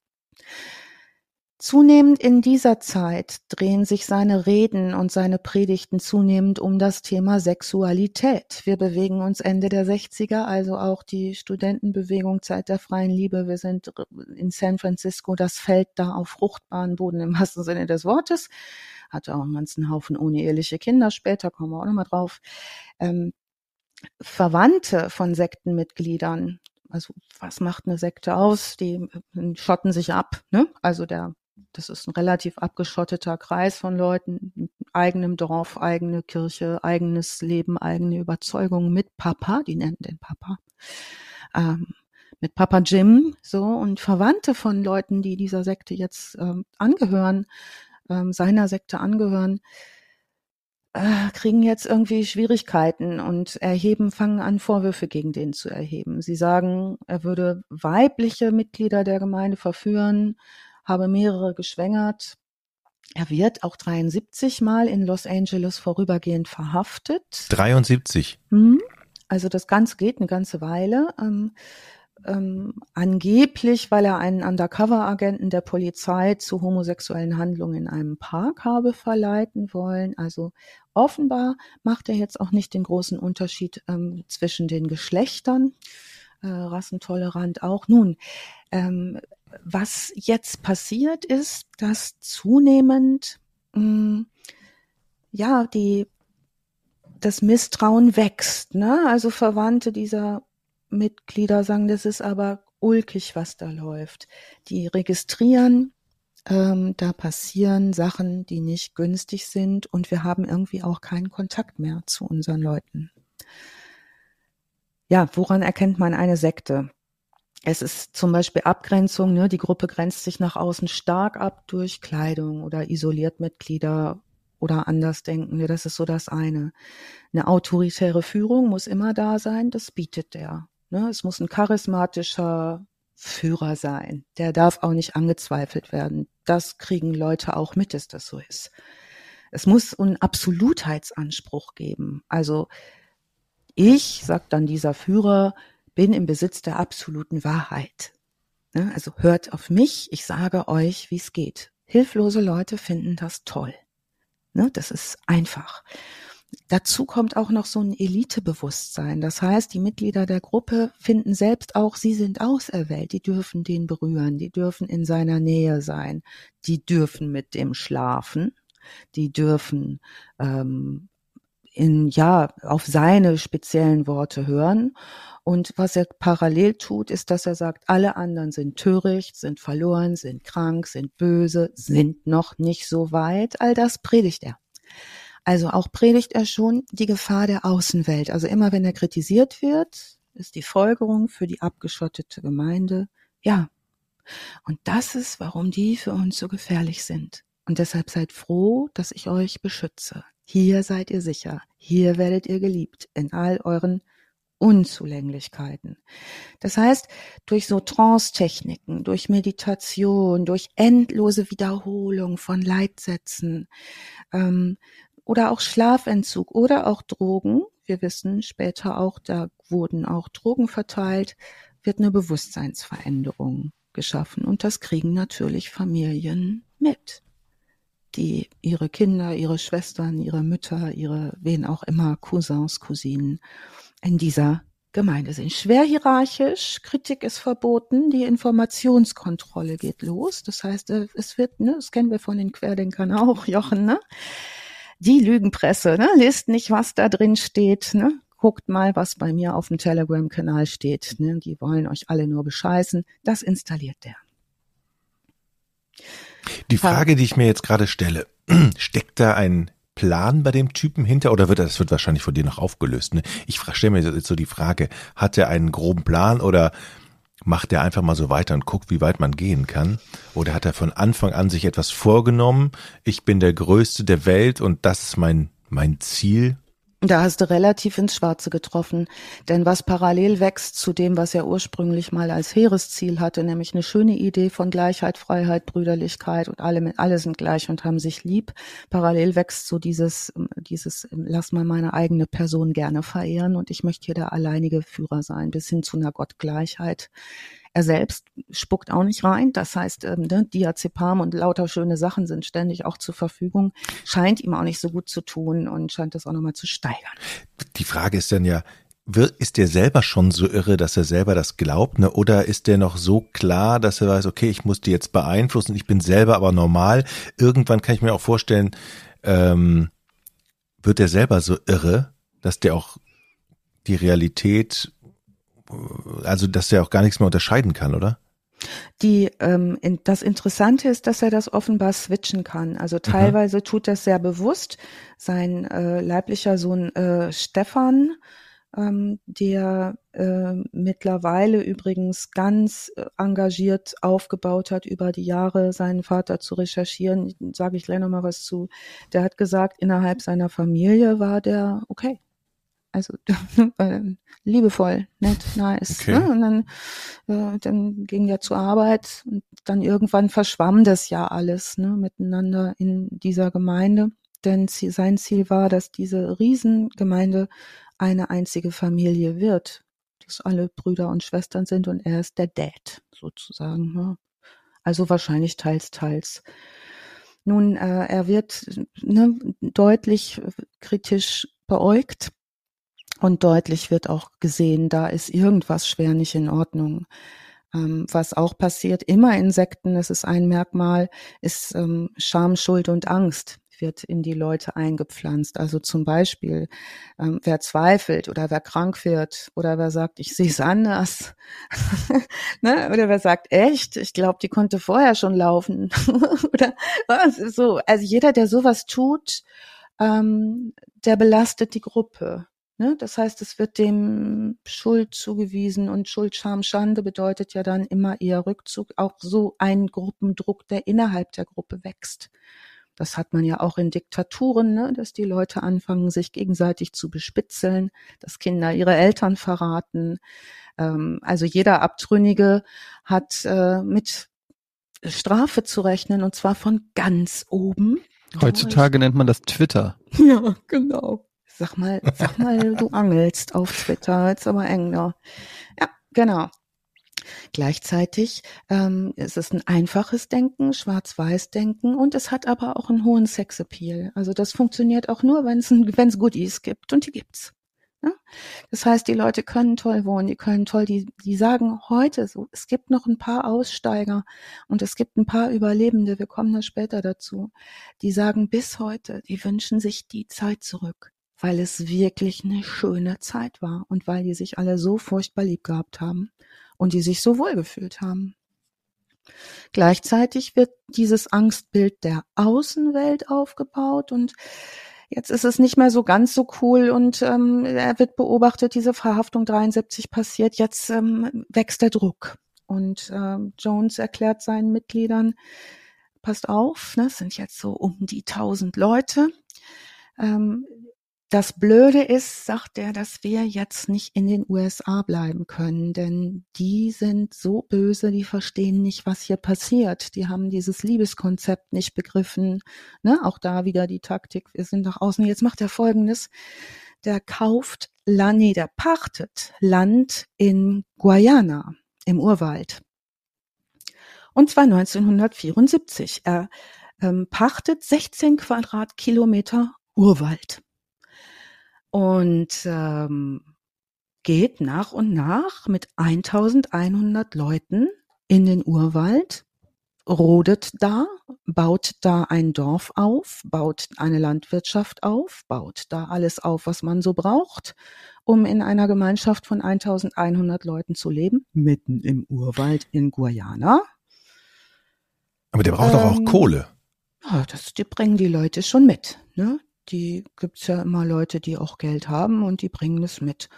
Äh, ist ja übrigens auch ähm, ne, nochmal eine äh, ein Sektenmerkmal, äh, dass man seinen eigenen Besitz abzugeben hat, weil man ja nichts mehr braucht, ne, wenn man mit diesem gottgleichen Wesen sein darf. Ich erinnere mich so ein bisschen an die an die Geschichte, äh, war, war, war, war das nicht bei Far Cry 5 so ähnlich vom Computerspiel? Da auch so eine Sekte im Urwald aufgebaut. Das bezieht sich auf diese Sekte, witzigerweise. Ich habe das Ach, gelesen. Ja, Tatsächlich, das ja, ist die Geschichte von auf, Far Cry 5? Ja, ja. Und das bezieht okay. sich auf diese Stadt, die er gründet, im Urwald 1974 mit 1100 Anhängern, die Jonestown heißt. Ah, okay. Also Jonestown gründet er in Guyana. Hm. Die Leute, die da als Pioniere sozusagen hingehen, ist ja erstmal eine Handvoll. Ne? Die bauen das da auf, die sind mhm. unglaublich fleißige Menschen. Das heißt, die, äh, da wird auch jetzt mit Schlafentzug gearbeitet. Das macht ja auch so leicht irre. Die äh, arbeiten und arbeiten und arbeiten, die begradigen, die ackern, die pflanzen an, die bauen, die äh, bauen Kindergärten, die bauen Schulen, die Kinder sind dabei und nach und nach kommen die alle rüber und sind dann all in all 1100 Leute. Das geht eine Weile lang gut. Und es gibt auch nur Meldungen von Leuten, die dort in Guyana in Jonestown leben, merkwürdig beäugt von den Menschen, die in Guyana Ureinwohner sozusagen sind, sagen, was passiert denn da? Hier kommt ein Haufen ulkiger Amerikaner. Aber gut, die tun nichts Böses, die sind alle unheimlich ne, nice und machen da Fleißig. wahnsinnig viel. Fleißige Menschen. Ja, bauen, bauen, bauen. Ja, es, äh, was passiert ist jetzt, dass aber ähm, die Meldungen, die aus diesem Jonestown rausgehen, zurück nach San Francisco zu Angehörigen, ähm, die Meldungen, die rausgehen, sind hier, sind wir so glücklich. Kommt alle her, kommt hierher. Es ist das Paradies. Wir sind hier sicher. Und jetzt geht's um die Sicherheitsaspekte. Jetzt fängt Jim Jones an, dort in diesem Dorf, das er Jonestown nennt, äh, eine Alleinherrschaft zu gründen, sozusagen sein eigenes Königreich. Das ist umzäunt, es gibt Wachen, es gibt bewaffnete Bewacher dieses Dorfes. Es gibt ein riesengroßes Tor, da steht Jonestown, Welcome to Jonestown, where the happiness lives oder so ähnlich steht da drauf. Und die Bewohner sind, bleiben lieber freiwillig da drin, weil draußen ist gefährlich. Und das sagt er denen. Und er predigt auch weiter, könnt ihr euch vorstellen. Er lebt da ja selber mit seiner Frau und diesen ganzen adoptierten Kindern und den unehelichen, die er so zwischendurch auch noch hergestellt hat. Und er predigt jeden Tag. Und wenn er gerade nicht predigen kann, weil er äh, Liebe verteilen muss oder schlafen oder Tabletten essen oder was auch immer er gerade so tun möchte, dann lässt er Tonbänder laufen mit seiner Stimme.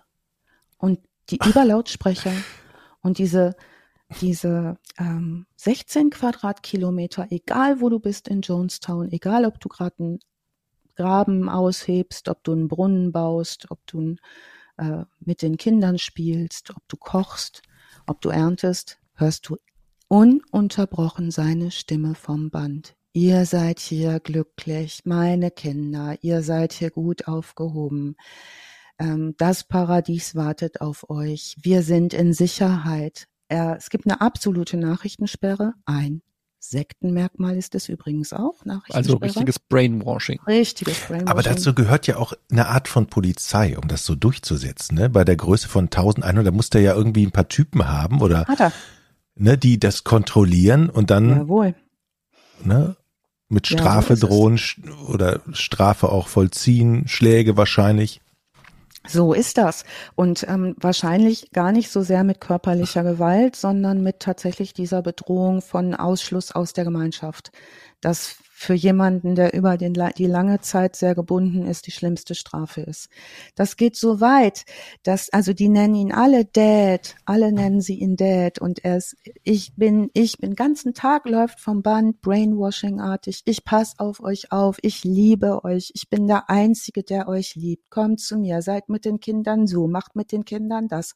Es sind ein Haufen Kinder, die da leben, 367 Kinder leben da und der Rest sind erwachsene Leute und growing, growing, growing. Wahrscheinlich kommen noch ständig neue dazu, ne? Naja, und vor allen Dingen ähm, auch immer in Verbindung miteinander. Also seine Adoptivkinder sind dann verschwägert mit seinen Sekretärinnen. Das ist alles unglaubliche, unglaubliche enge Gemeinschaft.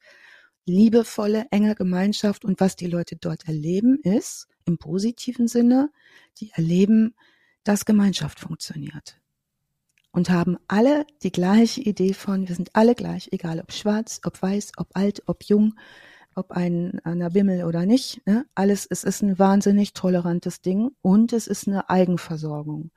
Die haben da alles, die bauen alles an, das Land ist fruchtbar, es gibt Geld. Ja? So, was jetzt aber auch passiert ist, dass die Verwandten von denen, die noch in den USA sind, sagen, ich habe ein ungutes Gefühl. Na, es passieren Dinge wie, Leute sagen, sie wollen mal in die USA fliegen, um ihre Familien zu besuchen. Das geht nicht. Das ist deutlich verboten und dann wird auch so wieder sowas gepredigt von Jim wie, da ist der Feind. Die wollen uns töten, weil wir sind, wie wir sind. Das heißt, jetzt geht's mit den Tötungsfantasien los.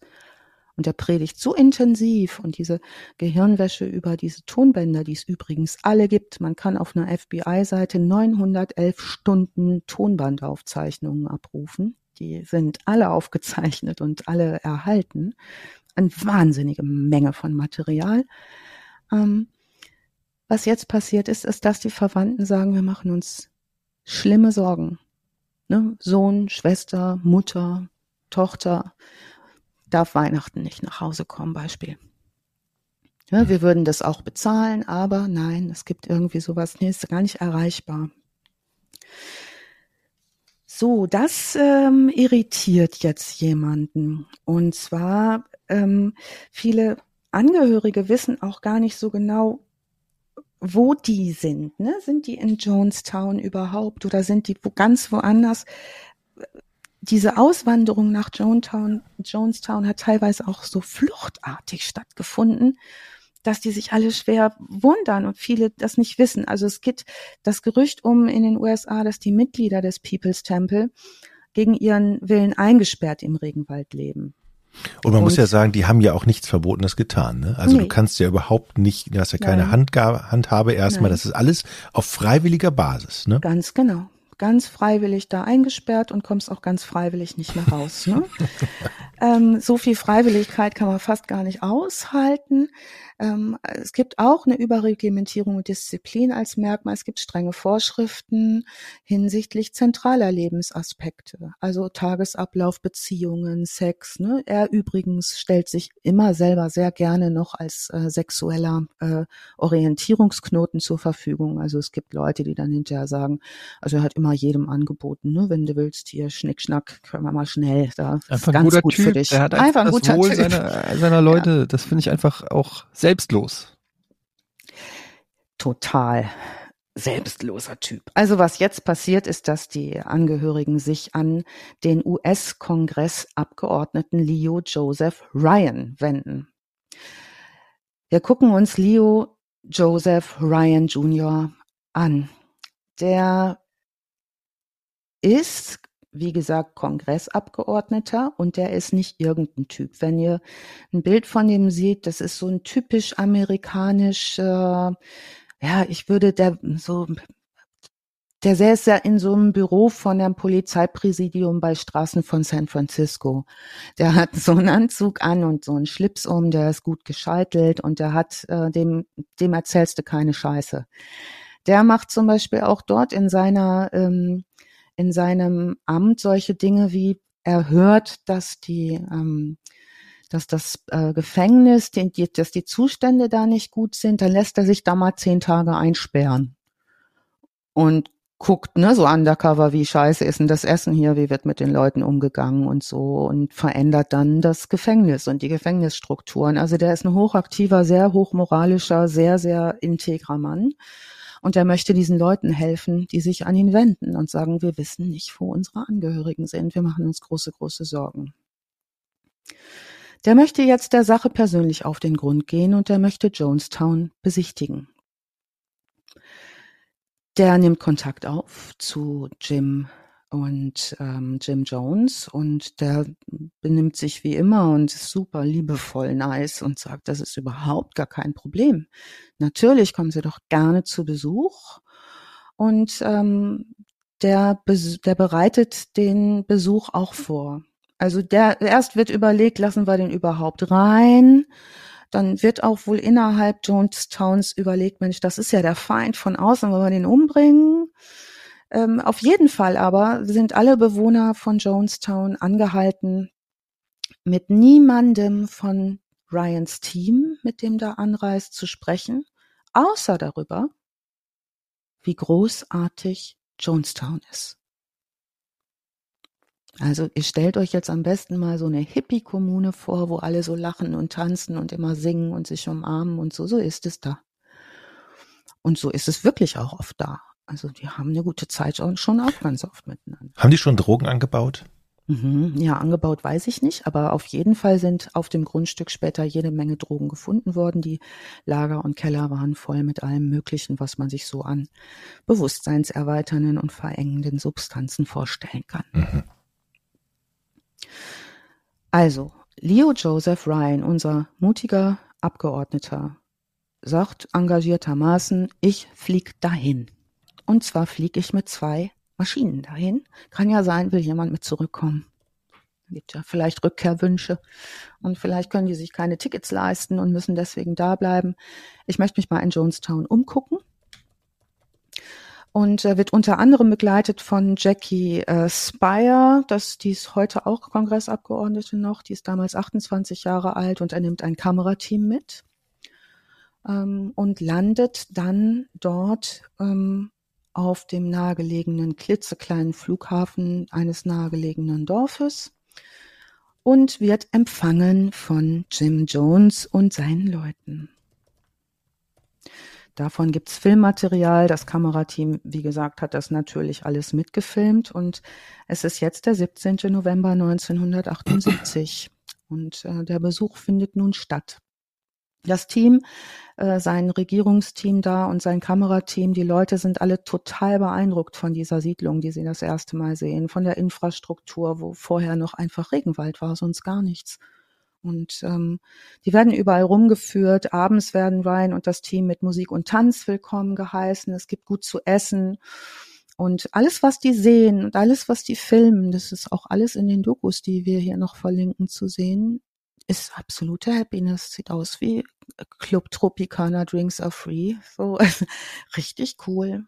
Und da, der Leo Ryan, der durchaus kein dummer Mensch ist, der sagt, ja Mensch, ja, gerade am ne, erster Tag, 8, 17. November 78, sieht gut aus hier, ich mache mir keine Sorgen. Der spricht mit Leuten.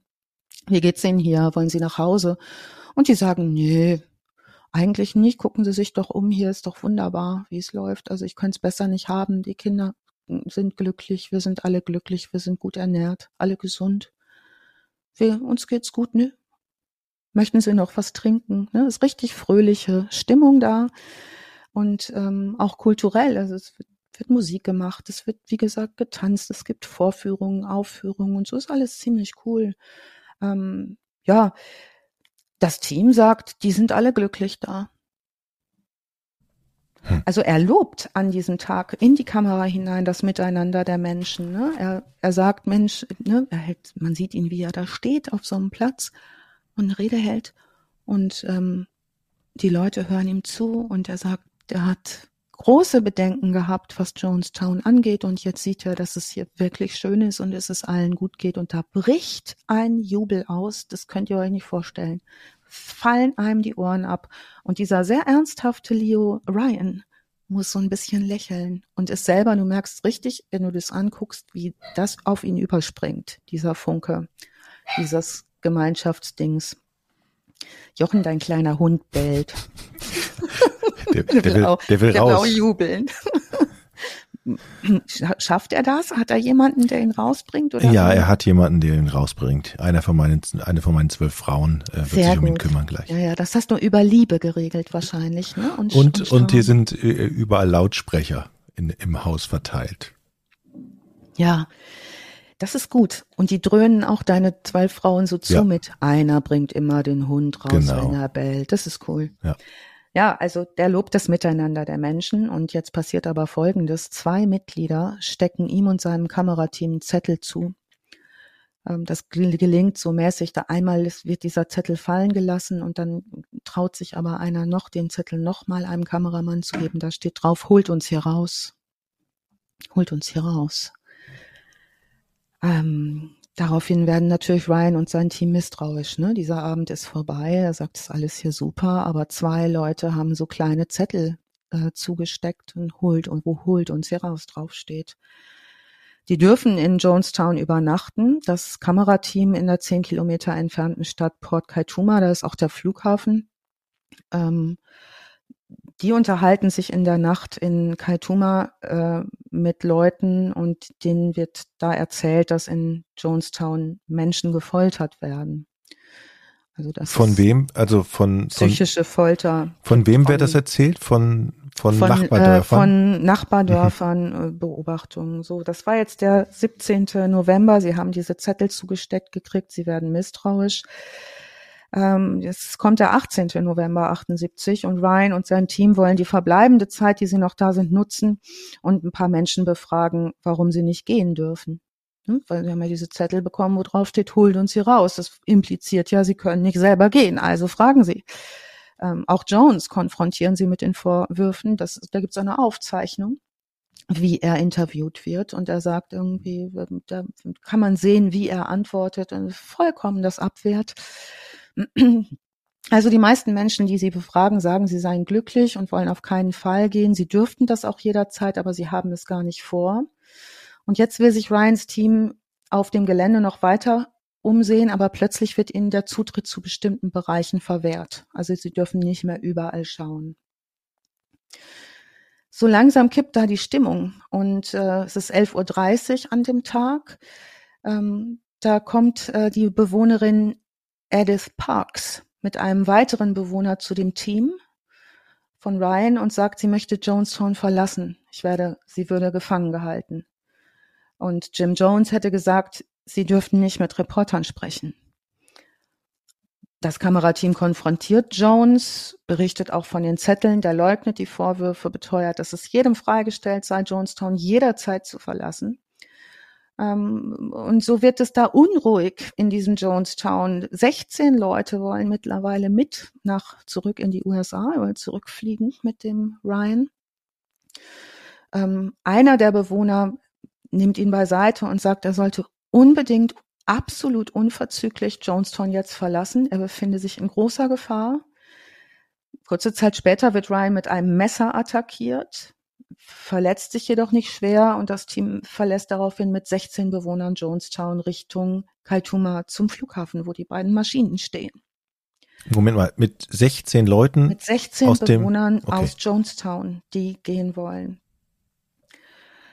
Unter diese 16 Leute, die gehen möchten, die zurückfliegen möchten in die USA, ist, wie wir später erfahren werden, auch ein von Jim Jones beauftragter bewaffneter Agent. Also einer seiner Wachen. Jetzt kommen die am Flugfeld an. Äh, am 10., das ist ungefähr 10 Kilometer von Jonestown entfernt, das Flugfeld von Port Kaituma. Da wollen Ryan und sein Team gerade in das Flugzeug einsteigen, als ein Traktor mit einem Anhänger an das Flugzeug ranfährt. Eine enge Vertraute von Jim Jones steigen aus und begutachten die Lage. Kurz darauf packt der Wagen direkt neben dem Flugzeug und bewaffnete Männer eröffnen vom Anhänger aus das Feuer auf die Menschen, die um das Flugzeug herumstehen. Und auch der Jones-Anhänger, der sich unter die Bewohner gemischt hat, der Agent, fängt an zu schießen. Bei dieser Schießerei jetzt werden fünf Menschen getötet. Und zwar der Kongressabgeordnete Ryan, den erwischt's, den NBC-Reporter Don Harris, der, den Kameramann Bob Brown, den Fotografen Greg Robinson und eine Jonestown-Bewohnerin Paddy Paws. Den anderen, die mitgegangen sind, gelingt die Flucht in den Urwald. Jetzt erhält Jones die Nachricht davon, dass Ryan erschossen worden ist, also der, der ihm es da ähm, ungemütlich machen möchte in seinem Jonestown. Und jetzt gehen die Lautsprecheransagen los. Er sagt durch, Ryan wollte uns alle umbringen. Wir haben es geschafft, ihn zu töten. Die Bewohner werden per Lautsprecher im den Gemeinschaftspavillon zusammengerufen und es gibt Applaus auf die Nachricht des Todes von Ryan. Ähm, der Pavillon, das ist in der Mitte des Geländes ein Gemeinschaftspavillon, wird von bewaffneten Wachen umstellt. Jim Jones erklärt, dass Ryan tot ist und dass bald Soldaten kommen würden, um nach ihm zu suchen. Er sagt, wenn man uns nicht in Frieden leben lässt, so wollen wir jedenfalls in Frieden sterben. Der Tod ist nur ein Übergang auf eine andere Ebene. Was wir jetzt dazu wissen müssen, ist, er hat das geprobt vorher mit denen. Er hat innerhalb seiner Predigten sogenannte White Nights gemacht. Da haben die Suizid geübt, wie sie es machen, ihre Kinder umzubringen und sich, um auf diese nächsthöhere Ebene zu kommen. Und was er jetzt tut, ist, er verteilt ein Gemisch aus Kool-Aid. Das ist so ein äh, Saft, den äh, Getränkepulverkonzentrat, ein klassisches amerikanisches Getränk ein Getränkepulver. Das wird in großen Wannen angerührt mit Valium und Cyankali und an alle ausgeteilt. Ja, zu, ich mache es jetzt mal ein bisschen schneller. Das, die brutalen Details äh, können wir uns mal äh, kurz vielleicht nicht so ganz äh, detailliert anhören, aber zuerst wird Babys und Kindern das Getränk eingeflößt oder mit Spritzen verabreicht, dann Jugendliche und Erwachsene. Viele Eltern trinken das Gift, nachdem ihre Kinder tot sind. Das geht aber sehr schnell. Das. Die also wissen die das. Die machen das auf Aufforderung. Und parallel wird die, werden die zugebombt mit seinen Predigten. Er sagt, hurry up, hurry up, macht schneller, macht schneller, trinkt meine Kinder, ihr habt's bald geschafft, ihr habt's bald geschafft.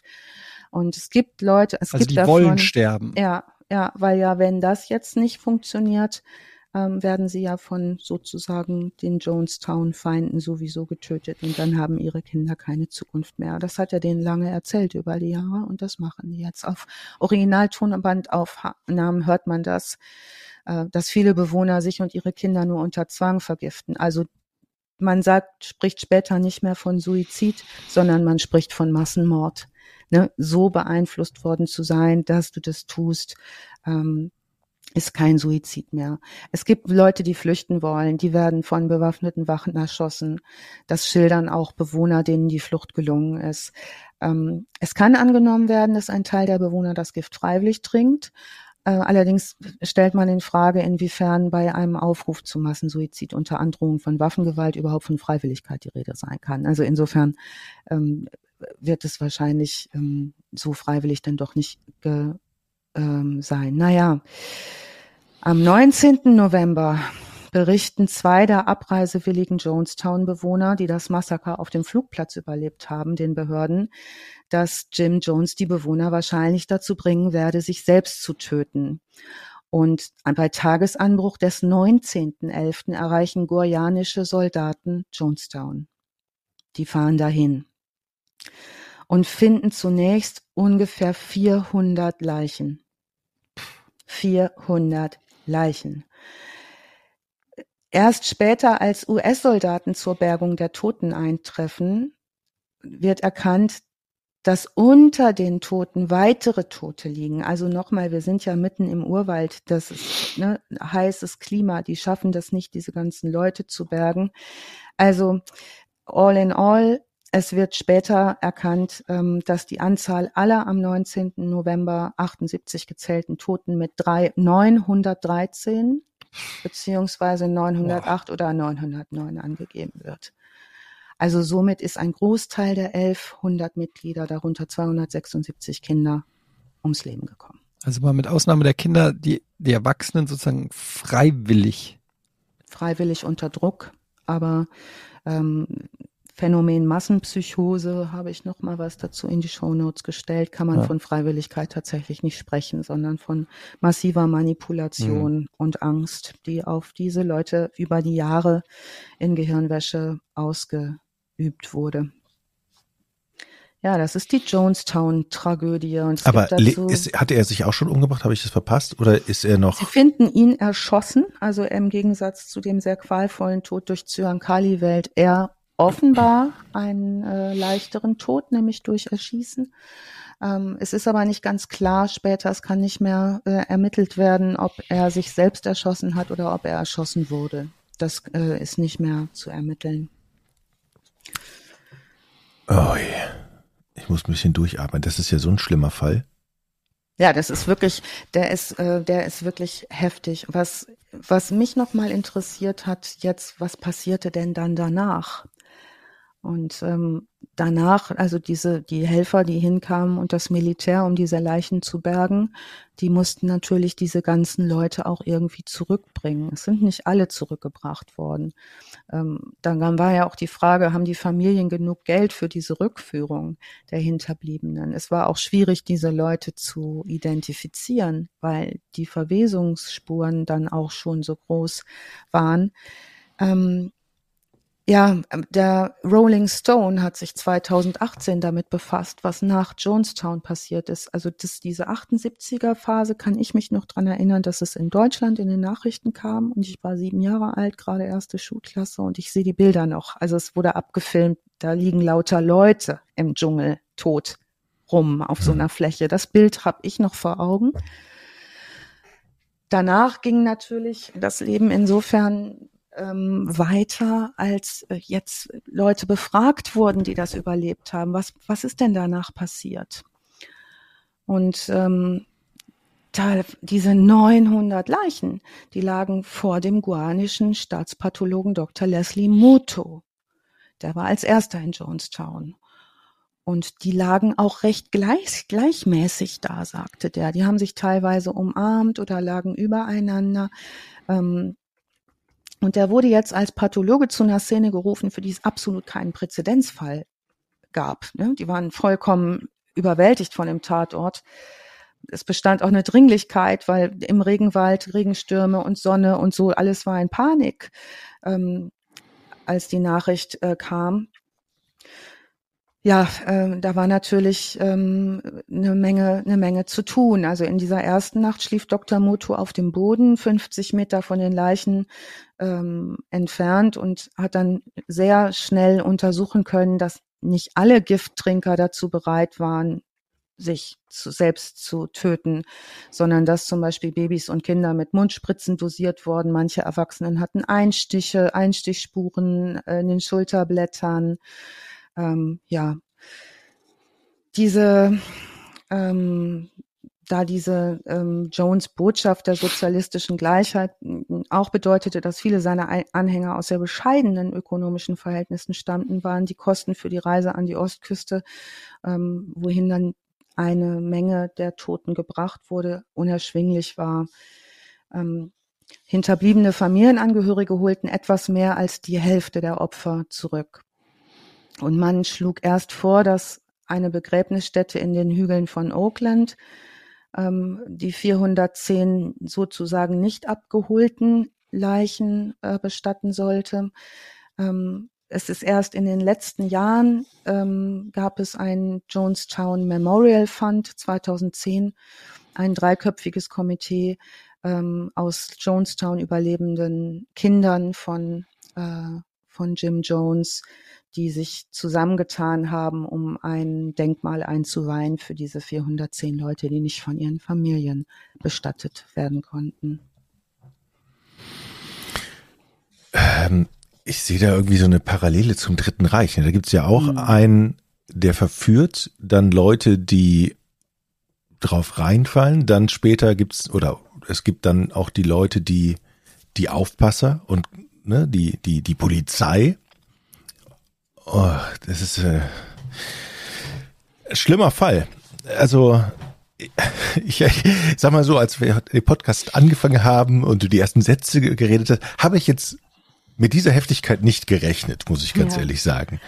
Ähm, das ist schon hart. Ja, das ist ein super harter Fall. Der ist ähm, tatsächlich auch ein Präzedenzfall für so Sektenmacht. Ne? Äh, wurde auch immer wieder, also ich jetzt zum Beispiel meinem Kind gesagt habe, ich habe ja gestern irgendwie noch lange geschrieben und dann kommt mein meckerndes Kind um die Ecke und sagt, warum sitzt die nun da immer noch am Rechner? Kann ich mal was kochen? Ähm, und ich gesagt, weil ich mache gerade Jonestown. Und dann sagt die, ach, das haben wir in der Schule schon gemacht. Also das ist, Ah, okay. äh, Mhm. ähm, das ist relativ bekannt. Ne? Aber das zeigt auch mal wieder diese, naja, diese ideologische äh, ja, Verblendung. Ich meine, wenn wir jetzt mal gucken, was im Namen von Religion jetzt in der Geschichte alles passiert ist, dann ist das ja auch eigentlich nicht so überraschend. Also klar, jetzt in der, da, dadurch, dass das jetzt nicht irgendwie begründet ist in einer der großen Religionen, bekommt das eine besondere ähm, Zuwendung. Aber wenn ich mir jetzt angucke von, von Selbstmordattentätern, jetzt hatten wir gerade 9-11, ähm, ne, bis hin zu irgendwelchen Kreuzzügen noch im Mittelalter oder so, also was im, im, im Namen von irgendwelchen Ideologien an, an Menschenopfern gefordert wird, ist es immer wieder cr crazy. Das ist krass, dass der Mensch so, so verführbar ist und ähm, bis hin zu, ja, also du hast ja auch gerade gesagt, Drittes Reich oder so, also der Mensch einfach zu den schlimmsten, der schlimmen Sachen manipulierbar ist, ist immer wieder, Ja. immer wieder erstaunlich. Diese Verführbarkeit und die, die, die Fähigkeit, auch andere Leute das auszunutzen, dass Menschen manipulieren, das finde ich das Schlimmste. Ne? Also es fällt immer irgendwo auf fruchtbaren Boden, Ja. ja, und man kann davon ausgehen, dass es funktionieren kann, wenn eben der Boden so bereitet ist, ne? Oder die, die Leute eben ja keinen, also denen es schlecht geht oder die keinen sozialen Kontakte haben, die bei denen fällt das eben auf fruchtbaren Boden und die kannst du Und ich meine, ein bisschen abgeschwächter Form, ich will das jetzt nicht unbedingt direkt gleichsetzen, aber wir haben ja auch schon über die Querdenker oder so geredet. Ja. Also man sieht ja auch durch das Internet, durch, durch äh, soziale Netzwerke, durch irgendwelche Internet-Bubbles oder so, wie leicht es ist, auch heutzutage noch Menschen ähm, in einer gewissen Weise auch äh, ja durch ihre Ängste, durch ihre Ängste und durch ihr Unwissen äh, zu bestärken oder Ja. äh, Zweifel zu säen und darauf dann aufzubauen oder so. Also ähm, das ist einfach, ist einfach krass. Es ist einfach immer wieder krass, ähm, wie wie das funktioniert und dass es immer noch funktioniert und wahrscheinlich auch immer funktionieren wird in irgendeiner Weise oder in irgendeiner Form. Ja, und ähm, was ich total interessant finde auch, ist, dass im Nachhinein so viel verstanden wird. Also dieses ist wirklich einer der bestdokumentiertesten Fälle durch diese irre Flut von Tonbandaufnahmen. Übrigens auch die letzte Stunde ist auf Tonband aufgenommen. Und ähm, ich habe erst schon überlegt, stellen wir es in die Shownotes oder nicht. Ich habe es reingestellt. Die FBI, äh, kann man es über übers FBI abrufen, über deren Seite. Äh, Triggerwarnung steht davor. Ne? Also das sind Geräusche, die sind schon heftig äh, mit viel Geschrei und Aufregung. Da versuchen Leute auch nochmal irgendwie den Jim Jones umzustimmen und der wird immer predigender und bedrohlicher. Also kleine Warnung, äh, ne, Triggerwarnung steht davor geschrieben. Wer das nicht gut aushalten kann, lieber nicht anmachen, das Tonband. Ansonsten gibt es äh, viele tolle, wirklich sehr, sehr gute Dokumentationen dazu. Ähm, der erste aus dem Jahr 2006, den wir verlinken, ist Todeswahn einer Sekte. Originaltitel aus dem Jahr 2006 ist The Life and Death of People's Temple. Eine super Doku. Dann gibt's eine kanadisch-französische Doku, die heißt Jonestown Paradise Lost. Die empfehle ich auch wirklich sich anzugucken. Aus 2007. Ähm, dann gibt es eine ähm, Doku, die ist recht frisch, 2018. Und zwar heißt die ähm, Jonestown Terror in the Jungle. Und da sind ganz viele Aufnahmen von dem ähm, Sohn von Jim Jones dabei. Und das ist mal ein mega beeindruckender, cooler Typ. Der ist politisch sehr aktiv bei ähm, an der äh, Universität und macht Forschung, Religionsforschung und hat eine Seite aufgezogen zusammen mit der University of, ich glaube, Delaware zu ähm, Religionsstudien, ähm, die komplett ist. Also wenn da kann man sich, glaube ich, 15 Jahr, Jahre durch Original-Dokus durchlesen, Bilder von Jonestown angucken. Er selbst schreibt, wie er seinen Vater erlebt hat. Und ähm, es gibt auch ein Video von ihm, NBC interviewt ihn. Da, der hat nämlich überlebt, unter anderem deswegen, weil er und seine älteren Brüder ähm, im von Jim Jones gegründeten Basketballtrainingscamp der Kirche waren. Also ne, die, die waren nicht in Jonestown, als das passiert ist. Und es gibt ein herzzerreißendes Interview mit dem 19-jährigen Stephen Jones, der äh, gerade erfährt, was in Jonestown passiert ist und noch nicht genau weiß, wer alles tot ist und der da schon sagt, irgendwie, ich wünschte, ich könnte es ungeschehen machen. Der hat sich natürlich sein Leben lang mit seinem Vater beschäftigt. Sehr, sehr zu empfehlen. Also andere Geschwister auch ähm, kommen zu Wort in diesen Dokus. Sehr zu empfehlen. Ähm, weiterhin äh, hatten wir es ja eben schon, ne? Mit, äh, was war es? Outlast 2, ne? Basiert auf dem Far Cry. Far Cry. Ist es Far Cry oder was Outlast? Ich Outlast ist ein. Horrorspiel in einem Asylum. Okay. Nee, nee, ist Far Cry, ne? Erwähnt wird Jonestown auch in dem, äh, in dem TKKG-Buch. Die Bettelmönche aus Atlantis von 81. Mhm. Ähm, dann gibt's noch ein, ähm, eine ähm, mehrere Pop-Referenzen, also ein US-amerikanischer Rapper und zwar Post Malone gibt, Mhm. hat ein Jonestown-Stück geschrieben, das aus den ähm, ergreifenden Textzeilen It happens every time, it sounds like suicide, I'm hesitant, but I guess I'll drink the Kool-Aid once again. Dieses To drink the Kool-Aid übrigens ähm, wird in Anspielung auf diesen Massensuizid von Jonestown meistens als Metapher verwendet, äh, die man in Amerika, die man mit Gruppenzwang übersetzen kann. Also wenn jemand so ein, wie so ein geflügeltes Wort, wenn jemand irgendwie überall allem mitmacht, sagt man, ah, he, he drank the Kool-Aid again. Mhm. So, geht bis zum Äußersten. Sag mal, gibt es eigentlich äh, durch diesen Fall irgendeine Folge auf politischer Ebene? Also haben gab es da irgendwie Gesetzesänderungen, wo man vielleicht genauer hinguckt, was die freien Kirchen da so treiben und so? Hat es irgend auf, in dieser Hinsicht eine Konsequenz gegeben eigentlich? Weißt du das? Total interessante Frage. Ich bin mir ziemlich sicher, dass es das gab. Was es auf jeden Fall gemacht hat, ist, dass es immer wieder für bei Sektenaufklärung das Beispiel ist. Das heißt, die Awareness hat es natürlich viel größer gemacht, weil dieser Mhm. Fall, diese, dieses, dieses Massaker, von dem man ja sprechen muss, das Land äh, erschüttert hat. ne? Was da, ob da jetzt tatsächlich Gesetze danach geändert wurden, kann ich dir nicht genau sagen. Aber es ist immer wieder auch in multiprofessioneller Richtung wird immer wieder Jonestown als Präzedenzfall genommen, um solche Funktionsweisen zu erklären oder Merkmale, eine Awareness, ähm, ne, wann, für, warum darf ich bestimmte Sachen nicht, wenn ich irgendwo in einer Gruppe bin, aufgepasst, aufgepasst. Ne? Es kann schnell gehen. Mhm. Wer natürlich keine Chance hat, sind die Kinder, die da reingeboren werden. Ne? Das Mhm. heißt, wenn sich das übergenerational so durchzieht, das kennt man ja auch nach der Nazi-Zeit, dass die äh, da die Elfjährigen noch versucht haben, irgendwie für ihren Führer in Berlin zu kämpfen ne? und da mit Gewehren auf amerikanische Soldaten gezielt haben, die total entsetzt waren und sagten irgendwie, Hitler hat da Kinder eingestellt. Ne? Eine Frage noch zum zeitlichen äh, Zusammenhang. Das heißt, wie lange Ja. ging das nochmal von der Gründung, von den und dann der Weg nach Guantanamo? Wie lang zog sich das alles hin, bis es eskaliert ist?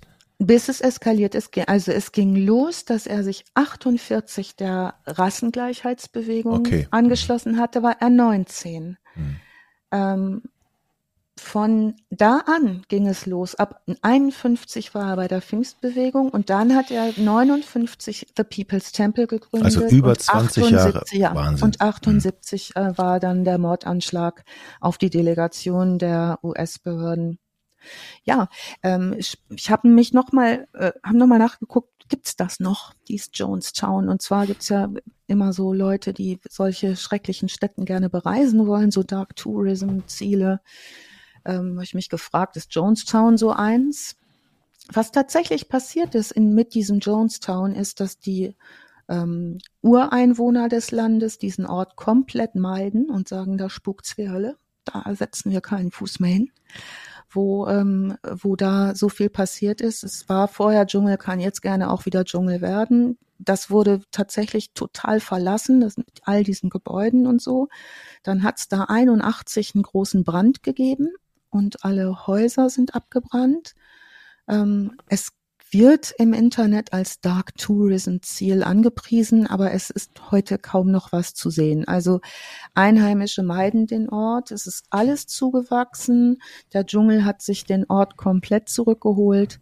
Ähm, das einzige, was man noch sehen kann, ist ein verwitterter Truck. Ein total verrosteter alter Truck. Den gucken sich dann so Dark Tourists an. Dann gibt's noch so einen Pfahl von dem Tor, der steht noch. Dann gibt es einen Traktorsitz, der rumliegt, den man sich noch angucken kann. Und ähm, eine Gedenktafel, die wurde errichtet nach dem Brand.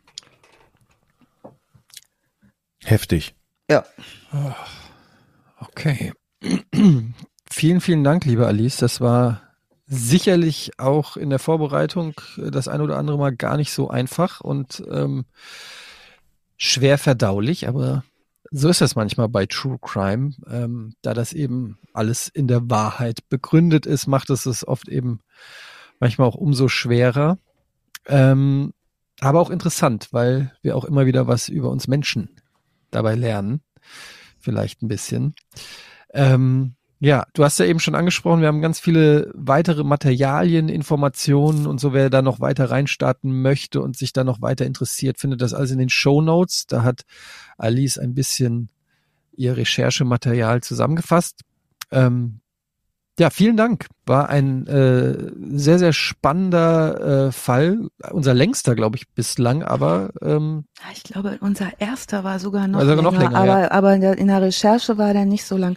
Etienne, gern geschehen, sehr gerne.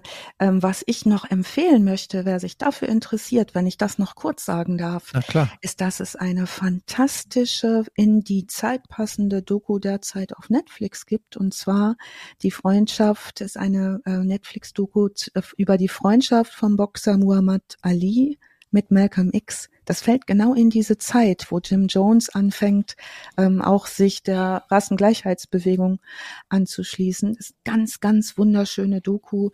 Wer Boxen mag, sowieso, ne? Also da seht ihr die ganzen Höhepunkte der Kämpfe. Magst du? Du magst ja Boxen, Eddie, ne? Ja, ich bin auch großer Ali-Fan. Also Ja, insofern, äh, das habe ich auch schon auf, auf äh, Netflix gesehen, dass es die gibt, aber noch nicht dazu gekommen, aber steht schon auf dem Zettel auf jeden Ich Fall. Jetzt noch die- mehr. Jetzt noch Ich mehr. stell die einfach mal noch zur Erholung mit in die Show Notes, wo es auch mal noch in eine etwas schönere Richtung geht, nämlich Männer hauen sich tierisch auf die Fresse gegenseitig. Ist natürlich viel schöner. ähm, ja, gute Typen irgendwie und äh, wahnsinnig spannende Zeit. Alice, vielen, vielen Dank dir und deine 72-seitige Recherche. Ein Blick in die Shownotes lohnt sich heute auf alle Fälle.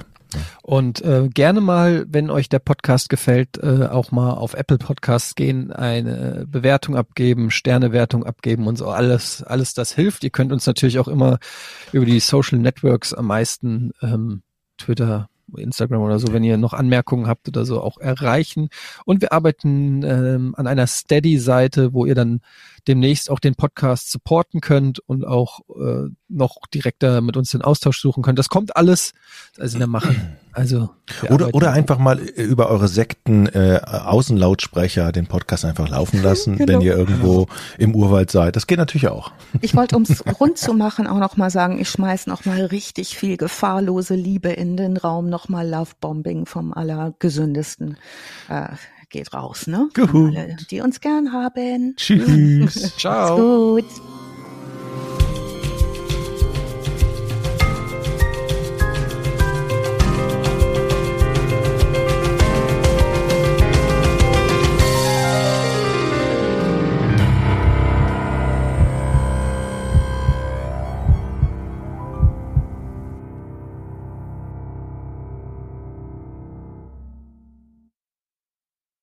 Nö, ganz Schluss ist noch nicht. Wir haben noch was. Jetzt kommt ein bisschen Werbung. Und zwar für ein richtig geiles Hörbuch, Alice, ne?